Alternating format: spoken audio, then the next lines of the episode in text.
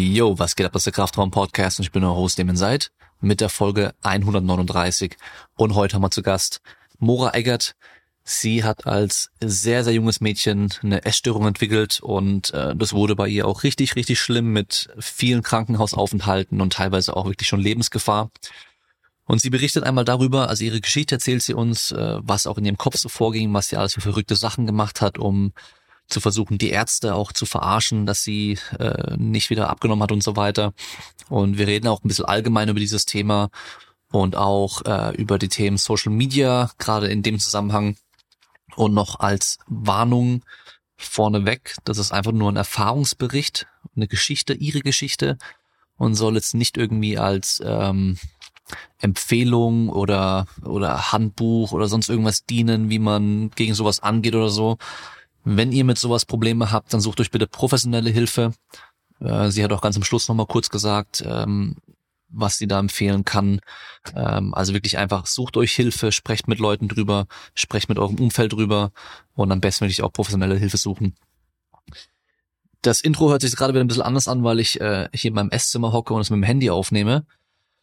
Bei mir geht's aktuell gerade drunter und drüber, da wird sich auch in Zukunft noch einiges ändern und dann werden die Podcasts, die ja leider in letzter Zeit äh, hin und wieder mal verspätet online gestellt wurden, nicht mehr verspätet online kommen, kann ich euch versprechen. Und ähm, ich habe jetzt aktuell einfach noch sehr viel mit der Arbeit zu tun. Dazu dann noch die YouTube-Geschichte, die ich angefangen habe. Das heißt, da habe ich ein bisschen doppelte Arbeit, also Podcast und YouTube und ähm, das YouTube-Video, das nächste, werde ich jetzt direkt nach dem Podcast auch schneiden.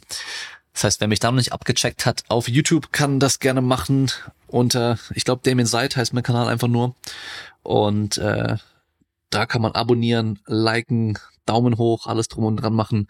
So wie hier auch. Ihr könnt den Podcast unterstützen, indem ihr bei Spotify äh, folgt, abonniert. Ich vergesse immer, wie das heißt bei Spotify, weil ich selber kein Spotify nutze. Ihr könnt bei Apple Podcasts eine 5-Sterne-Bewertung abgeben. Und dann gibt's auch noch Patreon. Aktuell machen wir es so, dass wir einmal im Monat ein Patreon-Exclusive Podcast machen, beziehungsweise Livestream. Da könnt ihr mir Videos von euren Trainingslifts schicken oder auch Trainingspläne schicken und wir diskutieren ein bisschen oder ich diskutiere das ein bisschen durch, verbessere die Technik, gebe meine Technikkorrekturen. Und in Zukunft wird dann aber auch bei Patreon sich noch ein bisschen was verändern, aber werde ich dann alles bekannt geben, wenn es dann soweit ist. Und ähm, ja, es gibt noch ein paar andere Möglichkeiten zu unterstützen. Einmal, wenn ihr eh bei Fitmart euch ESN-Produkte kaufen wollt, könnt ihr das Ganze machen mit dem Code Kraftraum. Da spart ihr 20 Prozent. Manchmal sind ein paar Sachen irgendwie ausgeschlossen von diesem Code. Ich weiß nicht ganz warum. Ich habe auch schon nachgefragt. Ich warte noch auf eine Antwort, aber ich glaube zum Beispiel die Riegel funktionieren da aktuell nicht und ähm, irgendwie so die Omega-3 glaube ich auch nicht. Aber Proteinpulver und alles andere funktioniert. Das heißt, ihr könnt 20 Prozent sparen. Unterstützt auch damit direkt den Podcast. Genau das gleiche bei Asparel, also Hosen und Kleidungsstücke für Menschen mit trainierten Beinen und Oberkörpern. Da könnt ihr auch mit dem äh, Code Kraftraum 10% sparen. Ja, ich glaube, das war alles. Ich glaube, das war alles. Dann wünsche ich euch viel Spaß mit der Folge.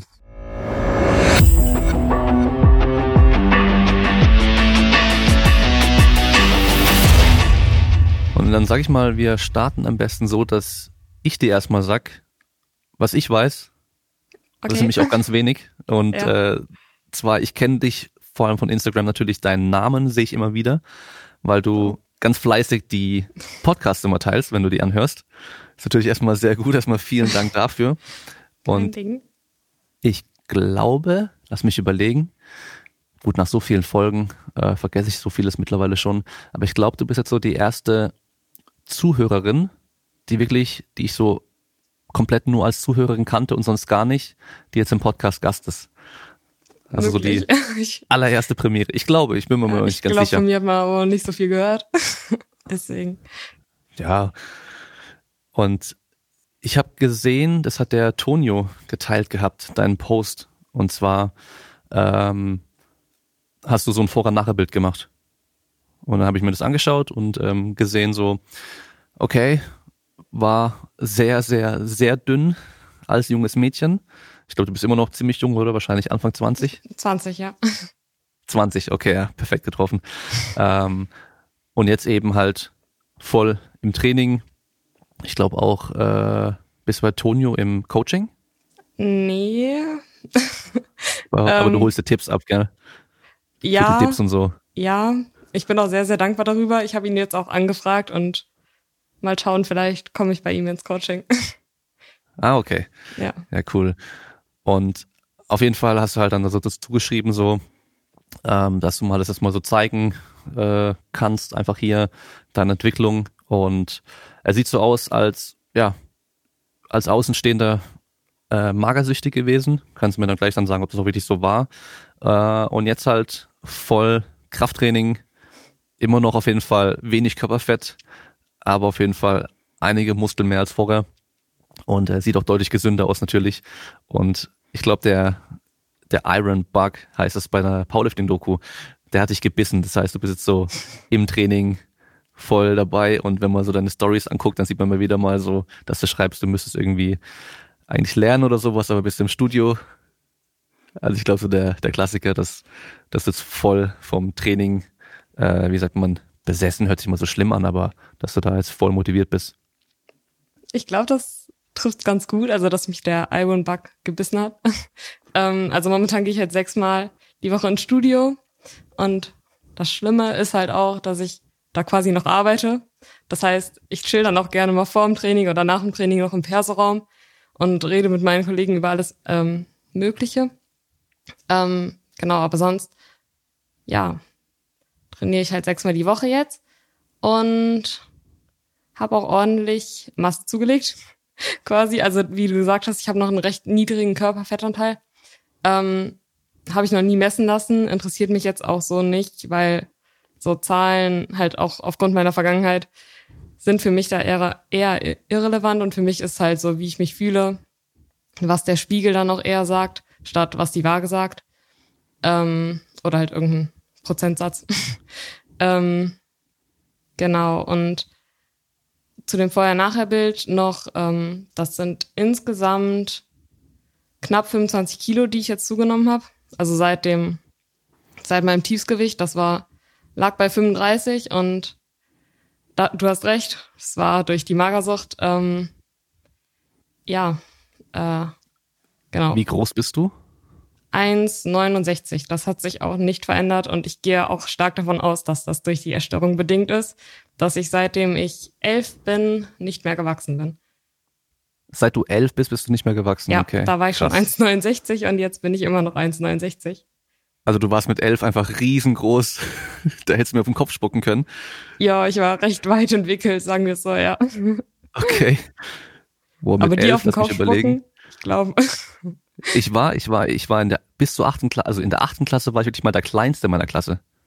Oh, krass. Das kam, bei mir kam dann erst Dann, äh, ja. später so der Schub, dass ich dann der Größte oder mit der Größte immer war. Aber ja, mit elf war ich auf jeden Fall noch äh, ziemlich klein und die ganzen Mädchen waren auch größer als ich. Das ist ja so, glaube ich, so fünfte, fünfte, sechste Klasse.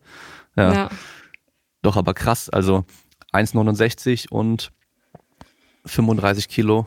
Das ist natürlich schon so die Untergrenze, oder?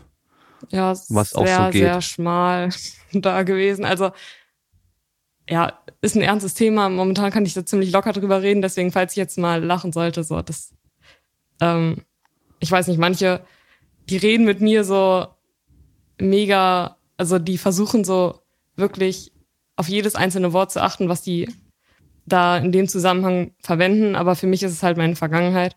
Und deswegen, wenn ich jetzt auch lache, so, dann, es war ein ernstes Thema, ja, aber ich bin halt jetzt drüber hinweg und Hm. deswegen fällt es mir auch leichter, darüber zu reden. Und ähm, genau zu den 35 Kilo, es war schon sehr hart an der Grenze. Also als ich da ins Krankenhaus gekommen bin, das Bild war einen Tag, nachdem ich ins Krankenhaus gekommen bin, das Vorherbild, ähm, hat der Arzt gesagt, noch drei Tage und Ja. wer weiß, was da passiert wäre. Ähm, ja, das waren auch so die letzten Tage, bevor ich ins Krankenhaus gekommen bin, be beziehungsweise die letzten Wochen, ähm, wo man wirklich dann Angst hat, abends einzuschlafen, weil man nicht weiß, ob man am nächsten Tag aufwacht. Also das habe ich auch letztens in einem Podcast gehört von einem Wettkampfathleten, also Bodybuilding, der dasselbe von seiner Wettkampfdiät berichtet hat. Und ähm, ja, das ist halt so ein krasses Gefühl, wenn du abends in, ins Bett gehst und wirklich Angst hast, weil du nicht weißt, ob du am nächsten Morgen aufstehst oder also weil du halt einen Ruhepuls von 30, 35 hast. So.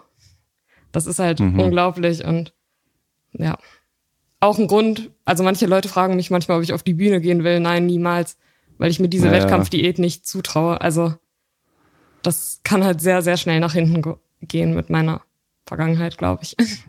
Ja, da kann man so recht schnell wieder so in alte Muster auch verfallen und ja. äh, wenn du dann eh schon das mal durchgemacht hast und theoretisch auch irgendwie anfällig, dann vielleicht so wahrscheinlich auch weiterhin bleibst, ja. dann, äh, also man kennt ja von stark übergewichtigen Leuten, die abnehmen, dass die halt ihr Leben lang aufpassen müssen, weil die halt recht schnell wieder so in die alten Muster verfallen können und dann einfach schnurstracks wieder zunehmen.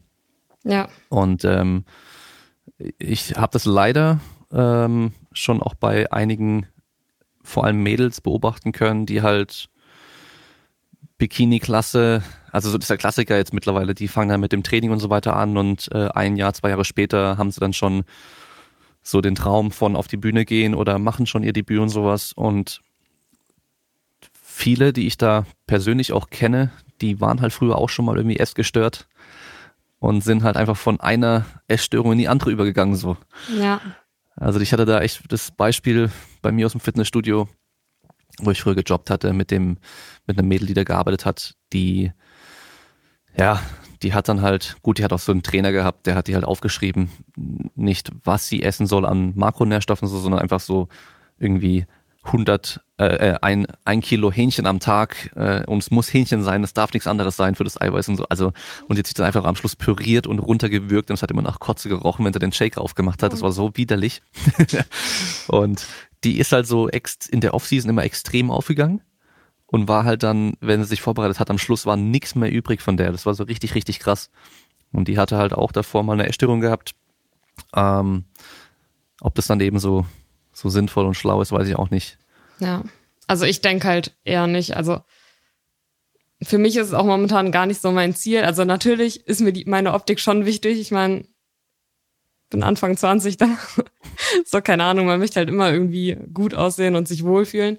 Aber ähm, also mein Ziel ist es jetzt momentan wirklich, dass ich möglichst also an meine Grenzen stoße, was meine körperliche Leistung angeht. Also dass ich da so das maximal raushole und nicht, dass ich mich runterhungere und dann irgendwie am Ende auf der Bühne stehe und weiß ich nicht, meine Kraftwerte Müll sind. Also da möchte ich dann mhm. schon eher in Richtung Powerlifting oder jetzt gerade auch mit Tonio Zeitler, der ähm, hat mich dann doch schon ein bisschen in die Richtung Calisthenics bewegt, so dass ich jetzt versuche, meinen ersten Muscle-Up zu machen und ja, auch Dips irgendwann, hoffentlich mit Zusatzgewicht. Ja. ja. Für Calisthenics ist ja gut, mit wenig Körperfett und das hast du ja auf jeden Fall. Das heißt, du hast äh, wahrscheinlich relativ gute Relativkraft und äh, das sind ja die Mädels meistens benachteiligt vielleicht an den Männern, weil die ja im Schnitt einfach ein bisschen mehr Körperfett haben und da äh, einfach die meisten Sachen ein bisschen schwerer sind. Ja. Und äh, kannst natürlich jetzt auch für dein, zu deinem Vorteil nutzen, dass du da immer noch so wenig Körperfett hast. Ja, also momentan klappt es auch ganz gut mit dem. Ähm, also ich krieg jetzt gerade fünf Klimmzüge hin. Es ist zwar immer noch nicht viel, aber ich arbeite dran und äh, ja, ich glaube, das spielt mir auch ganz gut in die Karten, dass ich im Oberkörper generell stärker bin als in meinen Beinen. Meine Beine sind echt gnadenlos schwach. Das ist ganz schlimm. Ich drücke fast genau dasselbe, was ich beuge. Mhm. Also ich habe noch nie einen One-Rap Max gemacht, aber ich auf Fünfer-Webs ist es fast dasselbe Gewicht und das ist traurig. Aber das, das kenne ich von mir auch noch in meiner Anfangszeit. Da war ich ja auch noch so äh, ziemlich, ziemlich dünn und äh, dann hat man ja noch relativ lange Extremitäten und so. Dann die Beine sind bei mir ultra dünn gewesen immer. Also da habe ich auch kaum mehr gebeugt, als ich gedrückt habe. Ja, okay. Jetzt mittlerweile mehr als das Doppelte, was aber auch nicht gut ist, weil ich jetzt halt so wenig drück. Aber gut. Immerhin beuge ich jetzt ein bisschen mehr. Ähm, du hast ja gerade eben schon gesagt gehabt, dass du natürlich auch noch gut aussehen willst als junges Mädel und so. Das ist ja natürlich, das will jeder. Da kann, kann mir erzählen, was er will. Jeder hat nichts dagegen, wenn er besser aussieht.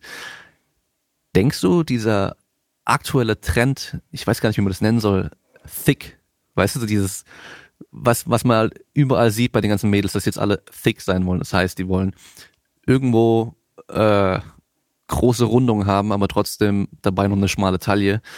Äh, es geht natürlich auch wieder jetzt ins Extrem. Man sieht ganz viele äh, OPs, sei es Brust-OPs, sei es Gesäß-OPs, aber halt auch dann Fettabsaugen am Bauch und irgendwo anders reinspritzen lassen und sonst irgendwas.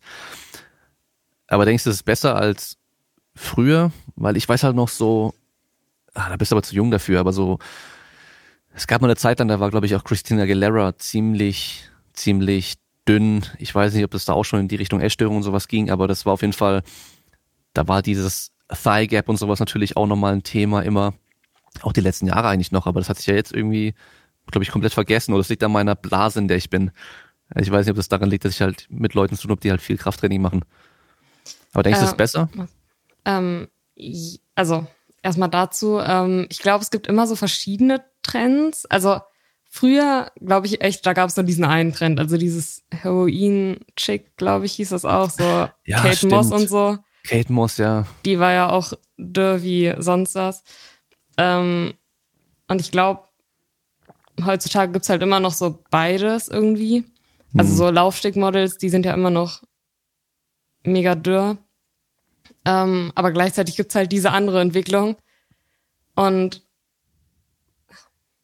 also ich glaube, bei so Jugendlichen, so da, also in dem Alter, wo bei mir halt die Essstörung aufkam, so mit zwölf, ähm, ich glaube, da ist es immer noch eher das Ding, dass man halt möglichst dürr sein will. Auch gerade, wenn man da halt in die Pubertät kommt und die ganzen Veränderungen so, das möchte man irgendwie nicht richtig akzeptieren und dann, ja, also ich glaube, da ist man jetzt nicht so drauf aus, möglichst dick zu sein. Also ich weiß nicht, ich stecke in der Jugend von heute nicht drin.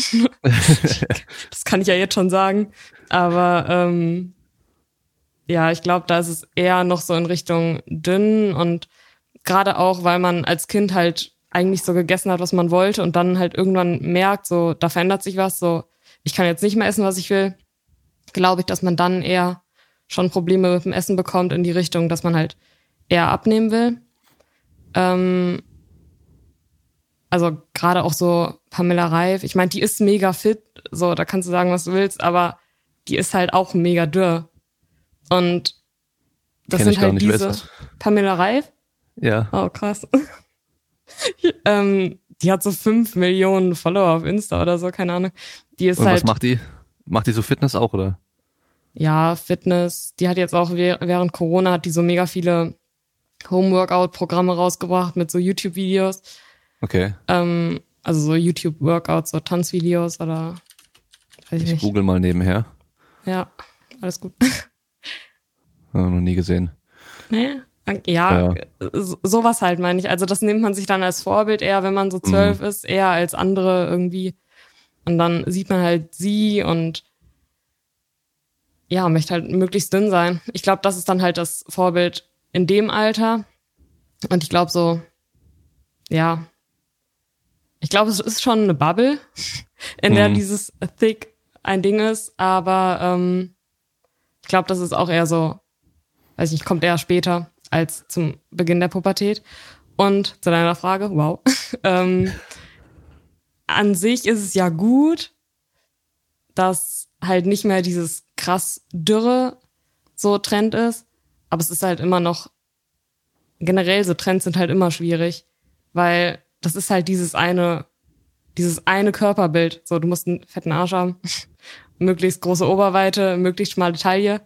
Und manche sind einfach genetisch nicht dazu veranlagt. So, naja. die haben einfach ein größeres Becken und dann, weiß ich nicht, sieht das alles anders aus oder die haben einfach keine Oberweite, dann müssen die sich jetzt Brüste machen lassen oder ich weiß nicht. Also ich finde es immer schwierig, so Trends zu beurteilen. Deswegen für mich ist es einfach wichtig, dass man sich selbst wohlfühlt und auch lernt, dass ähm,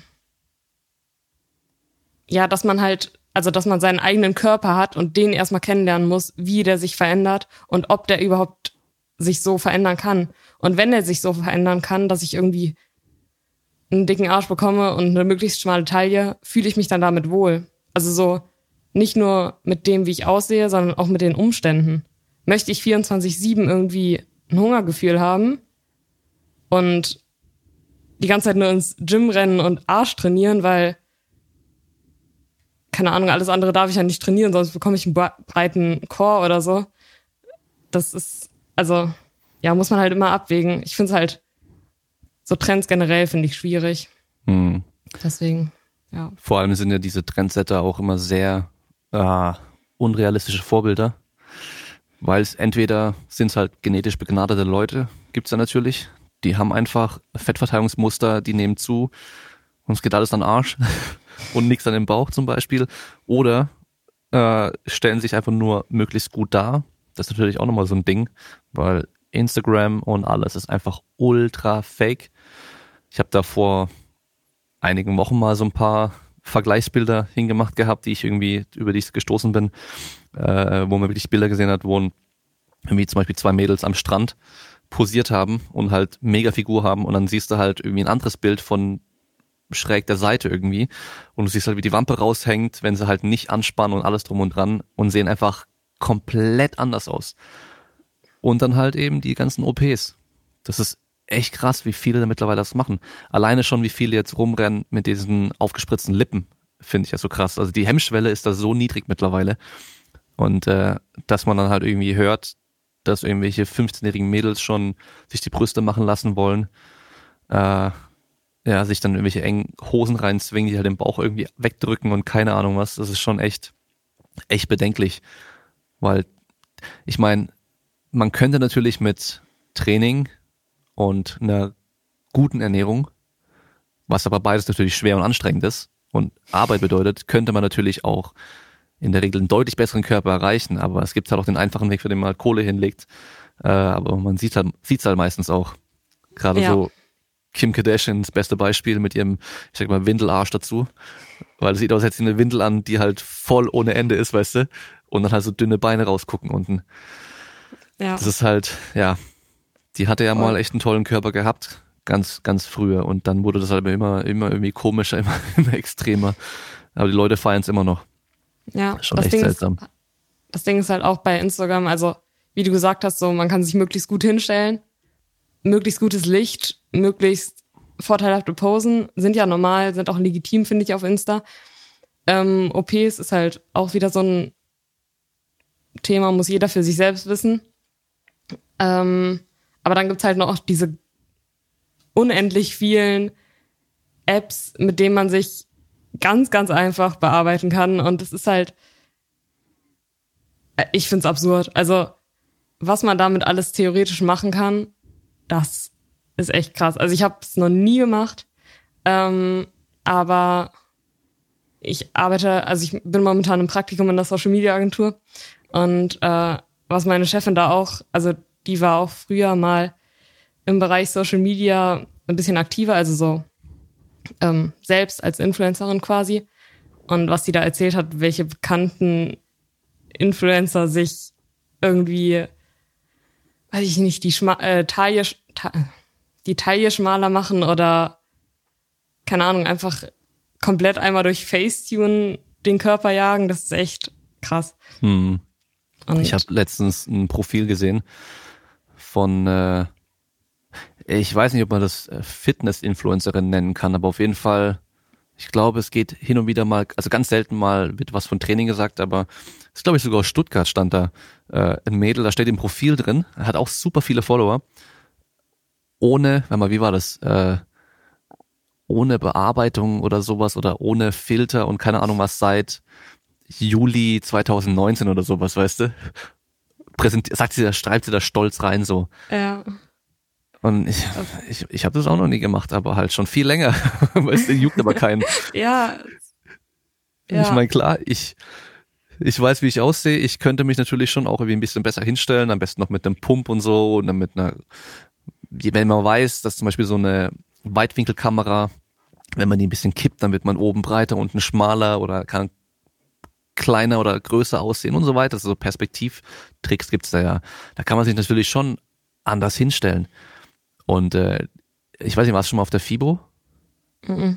Nee. Das ist nämlich Eigentlich, auch geil. Ja. Das ist nämlich auch geil. Da muss man mal auf die FIBO gehen und sich mal die ganzen Leute vorher auf Instagram und überall angucken.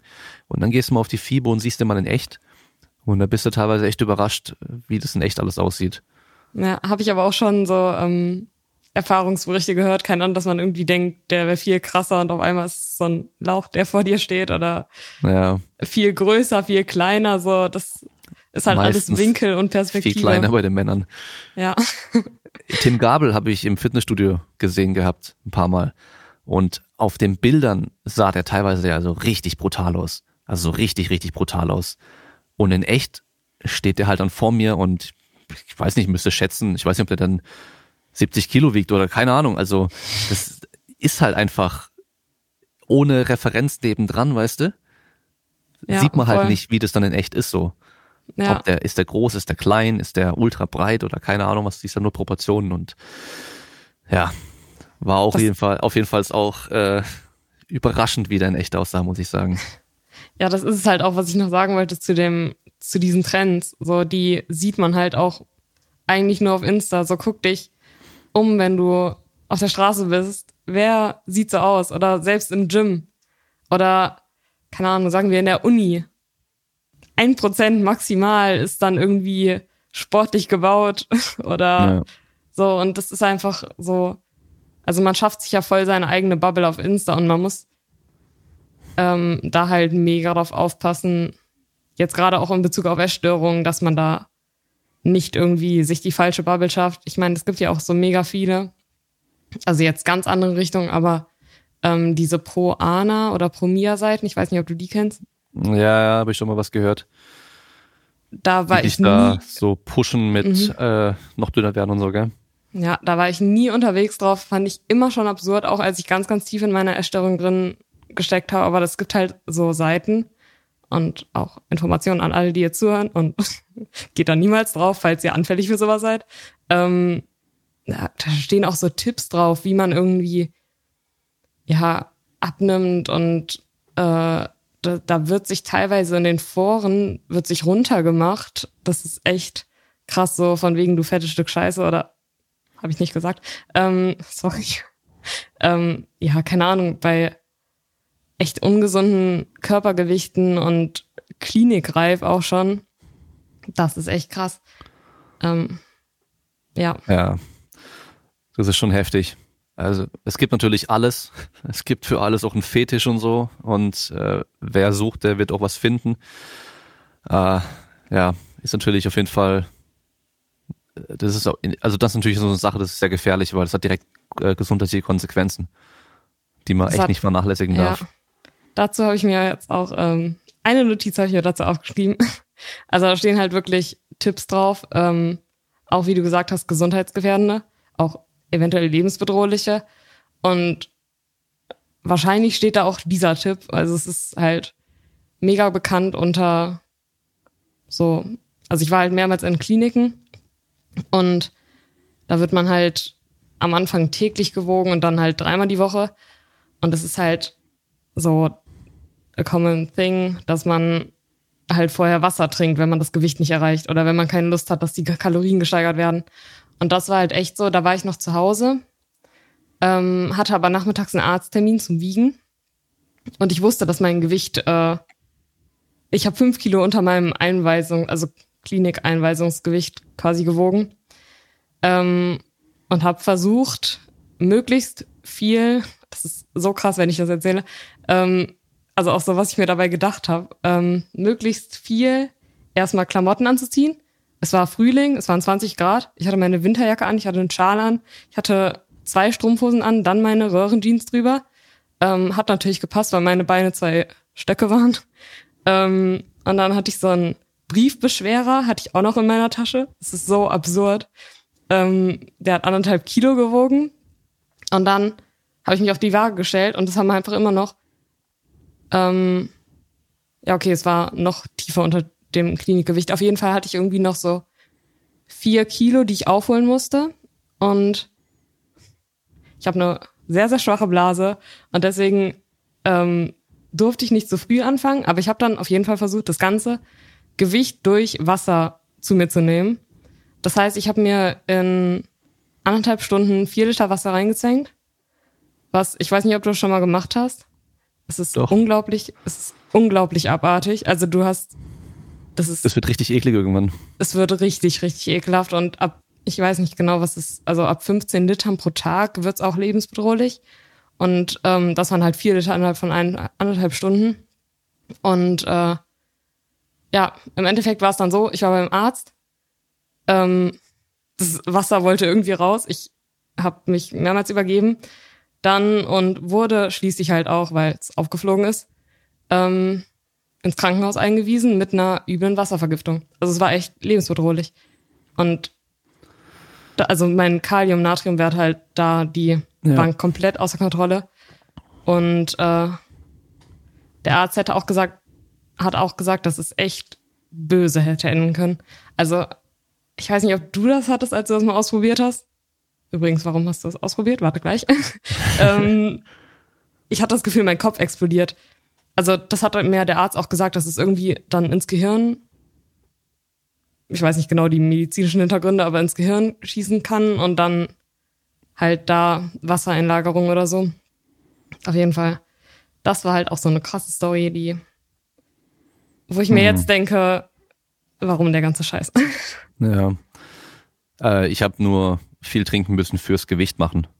Also so. zum und man muss aber bedenken, wenn ich dann irgendwie acht bis zehn Liter am Tag trinke und ich halt aber irgendwie 96 Kilo wiege, ist was anderes, wie wenn du dir mit äh, unter 40 Kilo wahrscheinlich ja. vier Liter innerhalb von eineinhalb Stunden reinzwängst. Man muss es immer in Relation sehen. Ja. Ähm, das Ding ist halt, dass halt dann die ganzen Mineralien, die man halt dann nicht trinkt, die halt dann fehlen, weil es nämlich immer, es muss im Verhältnis stehen von Flüssigkeit zu den Mineralien, die man hat. Und deswegen, man kann sterben, wenn man sich einfach literweise Wasser reinkippt. Ist auch ja. schon passiert. Ähm, von daher sehr gefährlich. Du hast scheinbar noch mal Glück gehabt, aber es war scheinbar auch nicht so ohne. Ähm, hast du das gemacht, weil du selber irgendwie nicht ähm, also weil du nicht zurück in die Klinik wolltest und so weiter oder weil du niemanden enttäuschen wolltest? Ich glaube, es war beides. Ähm, also es war dann auch schließlich mein fünfter Klinikaufenthalt, in dem das dann geendet hat. Also insgesamt war ich siebenmal in der Klinik und zehnmal im somatischen Krankenhaus. Ähm, und ja, da war das halt auch irgendwann so, dass ich also irgendwann merkt man ja, wie das das Umfeld so mitnimmt. Also man ist, also so eine Essstörung ist eigentlich das egoistischste, das egoistischste, was man machen kann. Also es ist halt echt krass, man ist so ich fokussiert und ja, man weiß es halt irgendwie, aber man kommt da halt nicht raus. Das ist halt das Schlimme. Deswegen wäre es gelogen, wenn ich sagen würde, es war ausschließlich, weil ich niemanden enttäuschen wollte. Es war halt auch weil ich nicht in die Klinik wollte, weil ich wusste, dann nehme ich zu und das war ja das Schlimmste, so zuzunehmen. Mhm. Das war ja das einzig Wichtige zu der Zeit und ja, im Endeffekt so so absurd. Ja. Im Nachhinein aber, fragt man sich wahrscheinlich nur, was habe ich mir eigentlich dabei gedacht, aber wahrscheinlich hast du halt einfach nicht viel dabei gedacht, so das oder das hört man ja auch immer wieder bei, also generell bei Leuten, unabhängig davon, was man da für Probleme hat, dass sie es ja eigentlich wissen, aber sie machen es dann trotzdem. Und ja. das äh, ist ja dann auch nicht irgendwie, weil man dumm ist oder sonst irgendwas und äh, das wirklich absichtlich machen will, sondern man hat einfach diesen Zwang in dem Fall dann. Und äh, ist natürlich für mich total unverständlich, weil ich da noch nie Probleme hatte. Genauso ist es für mich auch total unverständlich, wenn man Selbstmordgedanken hat oder solche Sachen, weil ich da auch noch nie Probleme hatte. Ähm, aber jeder, der halt irgendwie sowas schon mal hatte, der kann es wahrscheinlich irgendwo auch nachvollziehen.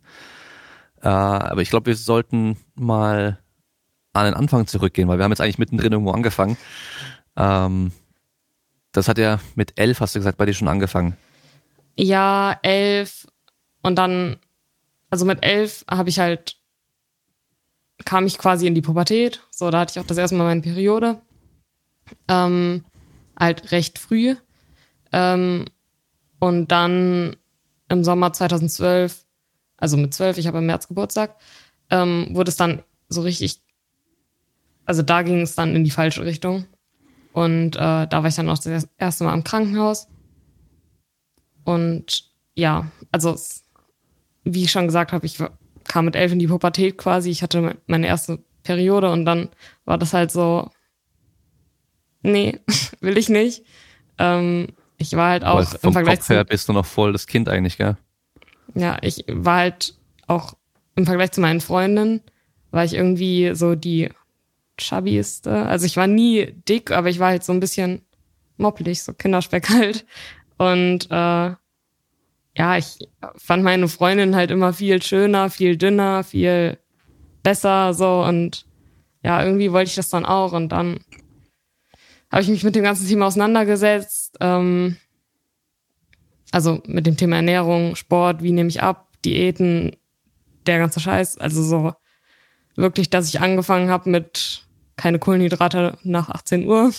Ähm, und ja, so Sachen, ich weiß gar nicht, diese Mythen, die man halt so kennt. Ja. ja. Hast du Kohlenhydrate sind böse. Weißt du noch, was du vorher gewogen hast, bevor du wirklich angefangen hast mit dem Abnehmen? So ganz grob. Mm, ja, ich, ja, ich glaube, das war so 52 Kilo. Was ja immer noch spindeldür ist eigentlich, gell? Auf 1,69. Ich würde nicht unbedingt spindeldür bezeichnen. Also jetzt, ja. Jetzt wiege ich ähm, 58. Aber ähm, früher, das war halt auch noch irgendwie, da war mein Körper ganz anders proportioniert, weil ja, sich das halt im Laufe der Zeit verändert hat. Auch dadurch, dass ich halt jetzt Sport mache und äh, nicht mehr so einen kindlichen Körper habe, würde ich mhm. behaupten. Mhm. Also es, es verteilt sich halt nochmal anders, wenn man dann älter wird. Mhm. Ja, aber es war halt, es war halt absolutes Normalgewicht. Ja. Und dann bist du, wenn du sagst, mit zwölf erstmal in die Klinik gekommen, also es ging dann schon recht schnell. Ja, das erste Mal eigentlich gar nicht so krass schnell. Also meine Mutter hat sich halt sehr schnell Sorgen gemacht. Ähm, ich habe mich halt mega viel bewegt. Also ich bin irgendwie die ganze Zeit draußen gewesen, habe irgendwelche Homeworkouts gemacht, also draußen gewesen, Fahrrad gefahren, laufen gewesen, spazieren, ähm, habe zu Hause dann noch Homeworkouts gemacht und so. Ähm, und meine Mutter hat halt gesehen, dass ich mich ganz anders ernährt habe auf einmal und ähm, auch meine Sachen nur noch selbst gemacht habe. Wenn sie irgendwann äh, irgendwo Öl dran getan hat oder so, dann bin ich halt ausgerastet. Und äh, ja, einmal hat die mir, kann ich mich schon daran erinnern, hat die mir Blumenkohl gemacht. Ähm, und ich meinte so, ja, aber bitte ohne Öl. Und dann war ich halt auf dem Balkon und da ist die Sonne so drauf geschienen und ich habe dieses Öl glitzern sehen und ich bin zu meiner Mutter gerannt und hat gesagt, das kann doch nicht wahr sein. Und das tut mir auch im Nachhinein so leid, also was meine Mutter da alles mitgemacht hat, aber es ist so Stories halt. Und ähm, ja, genau. Dann, also meine Mutter hat sich recht schnell Sorgen gemacht. Ähm, ja, weil ich vorher auch eigentlich so alles gegessen habe und dann auf einmal nur noch so ganz, ganz spezielle Produkte und ähm, auch nach 18 Uhr nichts mehr und Kohlenhydrate auch komplett raus. Ähm, Genau, und dann hatte ich halt fünf Kilo erst abgenommen, quasi. Auf 47 Kilo, da bin ich dann das erste Mal ins Krankenhaus gekommen. Ähm, war auch noch nicht so schlimm, da war ich halt auf der Station ähm, für drei Wochen oder so und dann bin ich halt in die Tagesklinik gekommen. Ich weiß nicht, ob dir das was sagt. Das ist halt auch so, ja, so therapeutische Betreuung. Mhm. Sowas halt, um das irgendwie zu normalisieren ähm, war ich dann auch gar nicht so lange drin, also ein, zwei Monate, so um den Dreh. Ähm, bevor ich dann wieder quasi entlassen wurde, ganz normal zu, nach Hause zurückgekommen bin. Und ja, so gingen dann halt die Jahre irgendwie dahin. Also es war halt immer so, dass ich entlassen wurde. Dann bin ich halt ein paar Monate später mit noch einem niedrigeren Gewicht eingewiesen worden. Und dann war ich wieder ein paar Monate in der Klinik. Ähm, bin wieder nach Hause gekommen mit Normalgewicht, habe wieder noch mehr abgenommen. Also ich, es war immer so, mein Aufnahmegewicht war immer niedriger als das vorherige Aufnahmegewicht. Also es wurde mit der Zeit quasi immer, immer schlimmer und ich habe es irgendwie immer geschafft, noch länger zu Hause zu bleiben. Ähm, ja, und so ging das dann. Es hat halt auch nie wirklich, also in der Klinik hat man immer gesagt, es muss Klick machen. Und es hat halt bei mir nie Klick gemacht. Also du kannst halt von außen so viel Therapie, Betreuung und so das alles haben, solange du nicht von dir aus sagst, es muss sich was verändern, verändert sich auch nichts. So, sonst kommst du halt immer wieder nach Hause zurück und kommst immer wieder in diese Spirale rein. Ähm, genau, und ja, das war dann halt irgendwie, also wie gesagt, so gingen die Jahre dann halt dahin. Ich habe mein Leben mit der Essstörung quasi verbracht in den Jahren von 12 bis 16. Und ähm, genau mit 15 war das dann auch mit der Wasservergiftung quasi.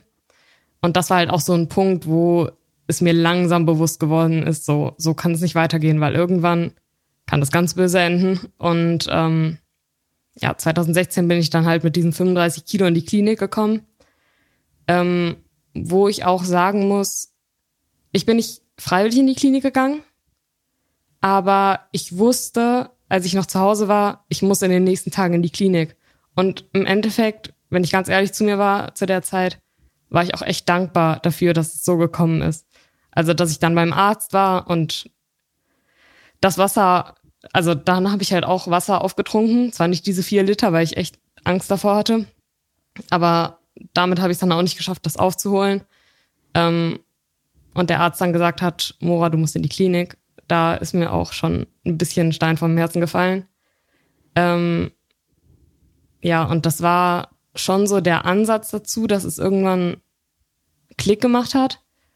Aber die ersten Monate in der Klinik, also da war ich auch sechs Monate in der Klinik, ähm, die ersten Monate, das war echt noch so, da habe ich krass gegen alles angekämpft. Also ich weiß nicht, Bewegungsdrang war sehr, sehr stark. Ich war auch im Isolationszimmer. Das, ich weiß nicht, ob dir das was sagt. Doch. Also so ein Zimmer nur mit Krankenhausbett drin. Ja. Ähm, Du so, darfst dich ja halt auch nicht dann groß bewegen dort, gell? Das versuchen die ja zu unterbinden auch. Ja, genau. Und deswegen war ich halt auch in dem Isolationszimmer. Ich hatte auch zwei Monate in der Klinik noch eine Sonde, also eine Nasensonde. Ähm, und mit der habe ich mich auch nicht getraut, mich großartig zu bewegen, um ehrlich zu sein, weil ich das so absurd fand. Ähm, da bin ich auch einen, also in einer Nacht mal aufgewacht und auf einmal, ich weiß nicht genau, was es war, aber ich glaube, es war mein Mageninhalt, der da neben mir lag. Das war ganz ekelhaft, der Schlauch hat sich geöffnet und es ist halt so, ah, wo ich denke, wow. Ähm, genau, ich hatte halt die Sonde ähm, und halt diesen Bewegungsdrang. Die haben mich zwar 24-7 beobachtet, aber ich habe halt trotzdem noch versucht, irgendwie, ich habe mich nicht getraut, mich hinzulegen in dem Isolationszimmer. Ich saß die ganze Zeit auf meiner Bettkante ähm, und habe die ganze Zeit übelst mit den Beinen gehibbelt ähm, bis mir dann irgendwann verboten wurde, mich auf meine Bettkante zu setzen und ich wurde gezwungen, mich ins Bett zu legen. Und hätte ich das nicht gemacht, dann hätten, also die haben mir halt mit einer Fixierung gedroht. Mhm. Ich weiß nicht, ob dir das was sagt, also halt ans Bettketten. Hab mein Zivi noch in der Uniklinik also. gemacht, also wir mussten auch Leute fixieren. Ja. Kriegst dann im blödesten Fall im Bauchgurt, einen Fuß und eine Hand äh, einfach ans Bett gebunden und dann kannst du nicht viel machen. Ja, das konnte ich zum, äh, zum Glück immer verhindern. Also mir wird das auch mal ähm, ange also mehrmals angedroht. Ich habe den Schlauch von der Sonde zugehalten, damit die halt keine Nahrung da dran machen können, weil ich so stur war, aber irgendwann, ja, so im Endeffekt bringt sie halt auch nichts und deswegen habe ich das immer irgendwie verhindert.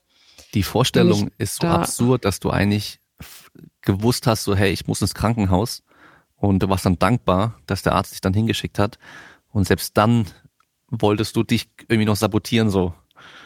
Ja, das, so, das war halt irgendwie, ja, so unterbewusst ist es halt immer noch der Kontrollverlust, was so über allem steht. Also man hat halt Angst, die Kontrolle zu verlieren. Man weiß nicht, was passiert, wenn ich jetzt mehr esse, wenn ich jetzt zunehme, so, das ist ja das Schlimmste dann. Also man hat irgendwie das Gefühl, es ist so eine surreale Angst, die man da bekommt, wenn man ein Kilo mehr zunimmt dass irgendwas ganz Schreckliches passiert. So, und das ist im Endeffekt nur ein Kilo. So, es wird nichts passieren, selbst wenn du 20 Kilo zunimmst. Dann bist du halt, also mit 35 Kilo, 20 Kilo zunehmen, dann bin ich im Normalgewicht. So, es, es passiert halt nichts. Es ist halt wirklich eigentlich nur dein Körpergewicht.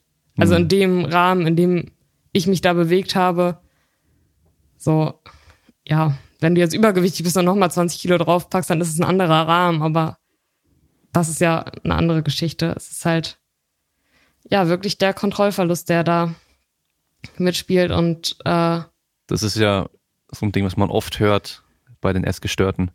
Das ist so am Schluss das Letzte, worüber sie halt die Kontrolle wirklich noch haben, ist halt eben so, was esse ich, was esse ich nicht, wie bewege ich mich und äh, wie schwer bin ich so. Ja, das ist auch, das sind so die, die Themen, die dann auf einmal einzig relevant scheinen. Also es ist wirklich so krass, man isoliert sich ja auch voll von allem.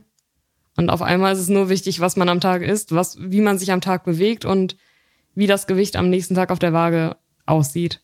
Hm. Das ist echt krass, ja. Und äh, nochmal zum dagegen ankämpfen. Ähm, ich hatte halt begrenzte Mahlzeitenzeiten. Mahlzeitenzeiten, ja. Also ich hatte halt für jede Mahlzeit 30 Minuten, hatte halt sechs Mahlzeiten am Tag, drei Hauptmahlzeiten, drei Zwischenmahlzeiten.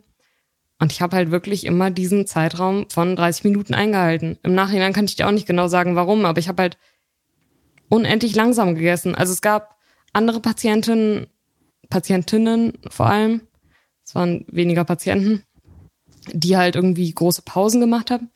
Aber ich habe halt wirklich diese 30 Minuten genutzt zum Essen. Ich habe ultra kleine Bissen abgebissen. Ähm, ich habe ähm, zum Teil auch Essen versteckt. Das war auch der Grund, warum es in einer Klinik zum Beispiel Verbote gab, ähm, einen Schal zu tragen beim Essen oder ähm, ja irgendwie so ein Hoodie mit einer Tasche drin. Ähm, und was auch ganz großes Thema war dann auf einmal, war mit dem Brot zu krümeln. Hm. Also man hat halt wirklich, man hat das Brot in der Hand und hat währenddessen mit der anderen Hand hat man unten Krümel abgerissen, was auch so so ich weiß es nicht, es ist so, und am Ende war mein Teller vor mir und du hättest eine ganze neue Brotscheibe daraus machen können, weil da so viele Brotkrümel drauf lagen. Und ja, das ist halt. Verrückt. Ja. das mit dem langsamen Essen kenne ich von mir früher noch. Also mittler, ja, kommt drauf an, aber ich war ja früher auch dünn, also bei weitem nicht so dünn und auch nicht absichtlich. Ich wollte eigentlich immer das Gegenteil. Ähm, aber so ich sage immer, dass ich ein schlechter Esser war, aber vor allem war ich ein langsamer Esser. Ich habe auch immer ewig gebraucht. Also auch wenn ich irgendwie mit, mit meinen Kumpels dann irgendwie was essen war, die hatten dann ihre Pizza schon längst fertig und ich war gerade irgendwie bei der Hälfte angekommen so. Und man weiß ja auch, dass nach einer bestimmten Zeit irgendwann auch das äh, Hungergefühl oder das Sättigungsgefühl einsetzt, besser gesagt. Ja, und natürlich, wenn du halt dann ultra langsam isst, dann isst du am Schluss auch weniger, weil du halt irgendwann dein Körper einfach das äh, Sättigungsgefühl dann auch rausgibt. Ja. Und äh, ja. hat dir wahrscheinlich geholfen ja. in dem Fall, wenn es darum ging, halt Gewicht runterzuhalten. Nein, also das ist halt das Absurde. Ich hatte halt meine ab meine vorgesehenen mhm. Mahlzeiten, die wurden mir auch so vorgesetzt. Also ich kam an den Tisch und dann hat man mir meinen Teller hingestellt und das musste ich halt in einer halben Stunde essen. Mhm. Hätte ich das nicht gegessen, hätte ich das nachtrinken müssen mit Frisobin. Kennst du ja. das? Ja, genau. Das ist halt so eine hochkalorische Trinknahrung quasi. Ähm, hätte ich das nachtrinken müssen. Und es gab sogar manche, also ich hatte einmal die Maßnahme, wenn ich die Mahlzeit nicht schaffe, muss ich quasi die Kalorien, die ich übrig gelassen habe, trinken, plus 100 Milliliter zusätzlich Frisubin. Mhm. Das sind ja 150 Kalorien. So, und das heißt, ich habe dann manchmal in den letzten fünf Minuten konnte ich dann auf einmal doch schnell essen. Ja. So, war halt, ja. Weil die Konsequenz gewesen wäre noch mehr Kalorien dann. Ja. Ah, das ist echt krass. Aber hast du nicht eigentlich schon früh, als du dann im Krankenhaus warst und so irgendwie gemerkt, so hey, irgendwie meine Freundin, die sind jetzt zu Hause, die können sich treffen und alles drum und dran und ich hocke jetzt hier und eigentlich will ich ja auch bei denen sein? Ja, aber das waren irgendwie zwei ganz parallele Gedanken. Also zum einen habe ich meine Freundin gesehen, wie sie ganz normal ihr Leben gelebt haben. Aber auf der anderen Seite war halt dann diese andere Gedankenwelt quasi so präsent mit Gewicht, Kalorien, Essen, ähm, die dann halt dominiert hat. Mhm. So, das ist ja auch dann das Umfeld, was man dann da hat in der Klinik. So, da ist ja auch nichts anderes Thema. Und das wenn man dann in so einer. Eigentlich nicht geil, oder? Also, ja. so gesehen, eigentlich ist es erst schlecht, wenn du halt nur von anderen Essgestörten umgeben bist und alle versuchen wahrscheinlich irgendwie dagegen anzukämpfen, dass sie zunehmen müssen und so. Und wahrscheinlich gibt's dann hier und da noch Tipps sogar von der einen, die schon länger da ist oder so, äh, was du eben ja. machen kannst, um hier noch was zu sparen oder so. Aber, ja, definitiv. Ja. Andererseits, wie, wie soll es anders funktionieren auch wieder? Das ist ja auch das nächste Ding so. Ja, also ich ähm, war halt in mehreren Kliniken und manche, die waren halt eher auf Erstörung spezialisiert, manche eher weniger. Und die, die halt dann auf Erstörung spezialisiert sind, die, ähm, da war halt das Umfeld eher kontraproduktiv, dafür war die Behandlung besser. Mhm. Ähm, und dann war ich halt, also mein letzter Klinikaufenthalt, der dann auch was gebracht hat, das war halt hier in Düsseldorf. Ähm, die sind gar nicht spezialisiert gewesen auf Erstörung, was für die Behandlung nicht positiv war. Ähm, also an sich. Aber mir hat das Umfeld halt mega viel geholfen, weil ich gemerkt habe, dass mir das nicht gut tut, mit anderen Essgestörten zusammen zu sein. Und ich war halt wirklich die einzige Essgestörte auf der Station. So, es waren halt sonst nur, also Leute mit anderen psychischen Problemen da, Depressionen, mhm. Selbstverletzungen, Suizidgedanken, sowas in die Richtung. Und also war das dann, die haben dann auch, war das dann so für dich, dass du dann manchmal dachtest, so, wie, wie können die nur sowas machen mit Selbstverletzung und keine Ahnung was? Dass es auch irgendwie unverständlich für dich war? Ja, ja. Weil das ist ja so, Schon, ein, also ich, so ein Ding. Ich meine, klar, wenn man sich dann irgendwie ritzt oder so, dann hast du halt eine wirkliche Wunde und auch Blut und sowas. Und es sieht dann immer noch gleich nochmal vielleicht schlimmer aus. Und du hast dich selber wahrscheinlich ja auch gar nicht so gesehen, oder? So, so extrem dünn. Hast du das überhaupt wahrgenommen? Nee, nee. Das ist ja das Ding, weil ich hab gedacht, ich wäre das übelste Wahl heraus. Also es ist genau, halt, das ist ja das Krasse. Ja.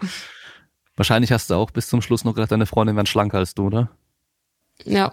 Ah, das ist Vor allen Dingen halt dann. Also es ist halt, man bekommt mit der Zeit ein realistisch, realistischeres Körperbild. Aber weil man zu Beginn schon so gedacht hat, man ist der übelste Wahl, mhm. ist das dann am Ende, wenn man sein Zielgewicht hat, immer noch nicht positiv. Also es ist halt, es ist realistischer, aber es heißt trotzdem nicht, dass es besser ist. Also du denkst halt immer noch beim Blick in den Spiegel so überall fett. Also ja. Es, ja. Ich, ich habe das. Muss man halt mit klarkommen mit der Zeit und dann wurde es, also es wurde auch besser. Ich habe mit dem Sport auch erst ähm, anderthalb Jahre nach der Entlassung angefangen. Ähm, also mit dem Kraftsport. Vorher halt immer mal wieder so laufen, aber bis dahin war es mir ja auch untersagt und ähm, auch vorher schon hat man dann gelernt, seinen Körper zu akzeptieren. Also es ist, ich finde es auch schwierig, um ehrlich zu sein, wenn man, also es ist so ein kontroverses Thema. Einerseits finde ich es gut, wenn man halt eine Essstörung auch mit dem, also die Heilung, die Therapie damit in Verbindung bringt, Sport zu machen, Krafttraining zu machen, aber es kann halt auch, da muss man halt aufpassen, dass es halt im gesunden Rahmen bleibt, weil das kann dann ganz schnell zur Sportbulimie oder ähnlichem werden. Mhm. Ja. ja. Ich habe das, glaube ich, auch im Podcast schon mal erzählt. Und zwar die Schwester von meinem besten Freund früher. Da waren wir noch in der Grundschule und dann später halt dann gerade so fünfte, sechste Klasse und so. Die war, glaube ich, zwei Jahre älter als wir, drei Jahre älter als wir, sowas. Und die war dann auch äh, magersüchtig. Und ich war ja damals einfach dünn. Ich war halt ein dünner Junge, schon immer. Und man hat auch da meine Rippen gesehen und so und ähm, einfach halt ein dünner Junge. Und ich, ich war dann immer geschockt damals, weil ich hatte ja keine Ahnung von sowas und auch kein Verständnis dafür, weil die war dann auch, die dürfte ein bisschen kleiner gewesen sein als du, vielleicht so 1,65 oder so. Und dann aber auch, glaube ich, mit 34, 35 Kilo äh, mehrmals in, ins Krankenhaus gekommen und es war bei der auch dann irgendwann mal wirklich so kurz vor knapp. Und zu ihren schlimmsten Zeiten, ich weiß ja noch, wie die aussah, das war unglaublich. Also so, man hat ihr komplettes Becken gesehen und wo normalerweise dann vorne irgendwie der Bauch dann mal gerade hochgeht, wenn du richtig schlank bist, ging es bei ihr halt richtig rein und, und die stand dann vorm Spiegel. Dann hat sie auch immer noch sich so nach hinten gelehnt, das Becken nach vorne geschoben, den Bauch eingezogen, damit man den Knochen noch mehr sieht und hat sich angeschaut und hat gemeint, sie ist neidisch auf mich, weil man meine Knochen so arg sieht. Und, ja. und ich habe ich hab ihr halt damals auch gesagt, dass man es bei ihr alles viel mehr sieht, aber die hat es nicht gesehen, die hat es auch nicht eingesehen. Und es war so krass für mich, weil ich habe das einfach null verstanden auch so. Genau, das ist halt dann auch so das Idealbild. Also so, man möchte halt dann irgendwann nicht mehr aussehen wie ein Supermodel, sondern man möchte möglichst, dass man alle Knochen sieht. Überall. Ja. So, ich war froh, als ich endlich mit meinen beiden Händen um meine Taille konnte. Äh, also mit dem Ober, ähm, mit der Hand um den Oberarm war natürlich auch so das Ziel überhaupt. Und dann ging es halt irgendwann wirklich nur noch darum, dass man, keine Ahnung, die Wirbelsäule hinten am Rücken sieht, dass ja das Becken raussteht. Das ist halt echt. Also irgendwann wird das dann das Idealbild und man sieht es auch eigentlich. Also man sieht, dass das eigene Becken raussteht, dass man die Rippen sieht, aber man fühlt sich halt, das ist so ein komplementärer Gedanke eigentlich. Also, dass mhm. man das einerseits sieht, aber andererseits noch denkt, man wäre irgendwie mega dick und vor allem im Vergleich zu anderen, dass ja. man halt dicker wäre. Das, das ist unglaublich irgendwie. Ja. Und bei ihr hat es auch mit so 10, 11 Jahren irgendwie angefangen auch. Äh, das ist, glaube ich, echt auch so ein Alter, wo das häufig dann auch losgeht bei den Mädels. Ja. Und es wird ja mittlerweile, glaube ich, auch immer schlimmer, also auch immer früher, dass äh, Kinder, muss man ja auch sagen, sich äh, schon viel früher mit sowas auseinandersetzen und auch auseinandersetzen müssen, weil sie auch in der Schule, auch in der Grundschule dann teilweise, dann reden die Mädchen halt darüber, ähm, dass sie halt abnehmen wollen und sowas. Und das ist halt einfach nur absurd, dass ein Kind sich über sowas Gedanken macht. Aber das ist halt diese Welt, in der ja. wir heute leben und äh, Internet bestimmt auch nicht positiv dafür, weil, ja, ich meine, heutzutage haben die Kinder halt schon ab einem gewissen Alter einfach auch ein Handy oder können am Computer einfach googeln, was sie wollen und äh, finden dann Informationen oder sehen halt nur noch irgendwie bestimmten Sachen, die sie vielleicht nicht sehen sollten. Und das gab es zu meiner Zeit ja noch nicht. So, es gab halt Fernsehen ja. und auch das konnten meine Eltern ganz gut kontrollieren, was ich da sehe und so weiter. Aber heute ist es halt echt schwer. Das ist schon echt, äh, echt eine krasse, krasse Sache, wo wir da jetzt irgendwie haben, dass es so einfach ist, dann alles zu finden, was man finden möchte. Ja, ich glaube halt auch, dass es gerade durch das Internet und vor allem halt Social Media so ist, dass es halt immer, immer früher anfängt mit den Erstörungen. Und ich glaube, egal wie viel Aufklärungsarbeit quasi da betrieben wird, also von wegen Self-Love und so, ähm, das sieht man halt in dem Alter nicht. Also das ist halt nicht die Bubble, in der man sich da befindet.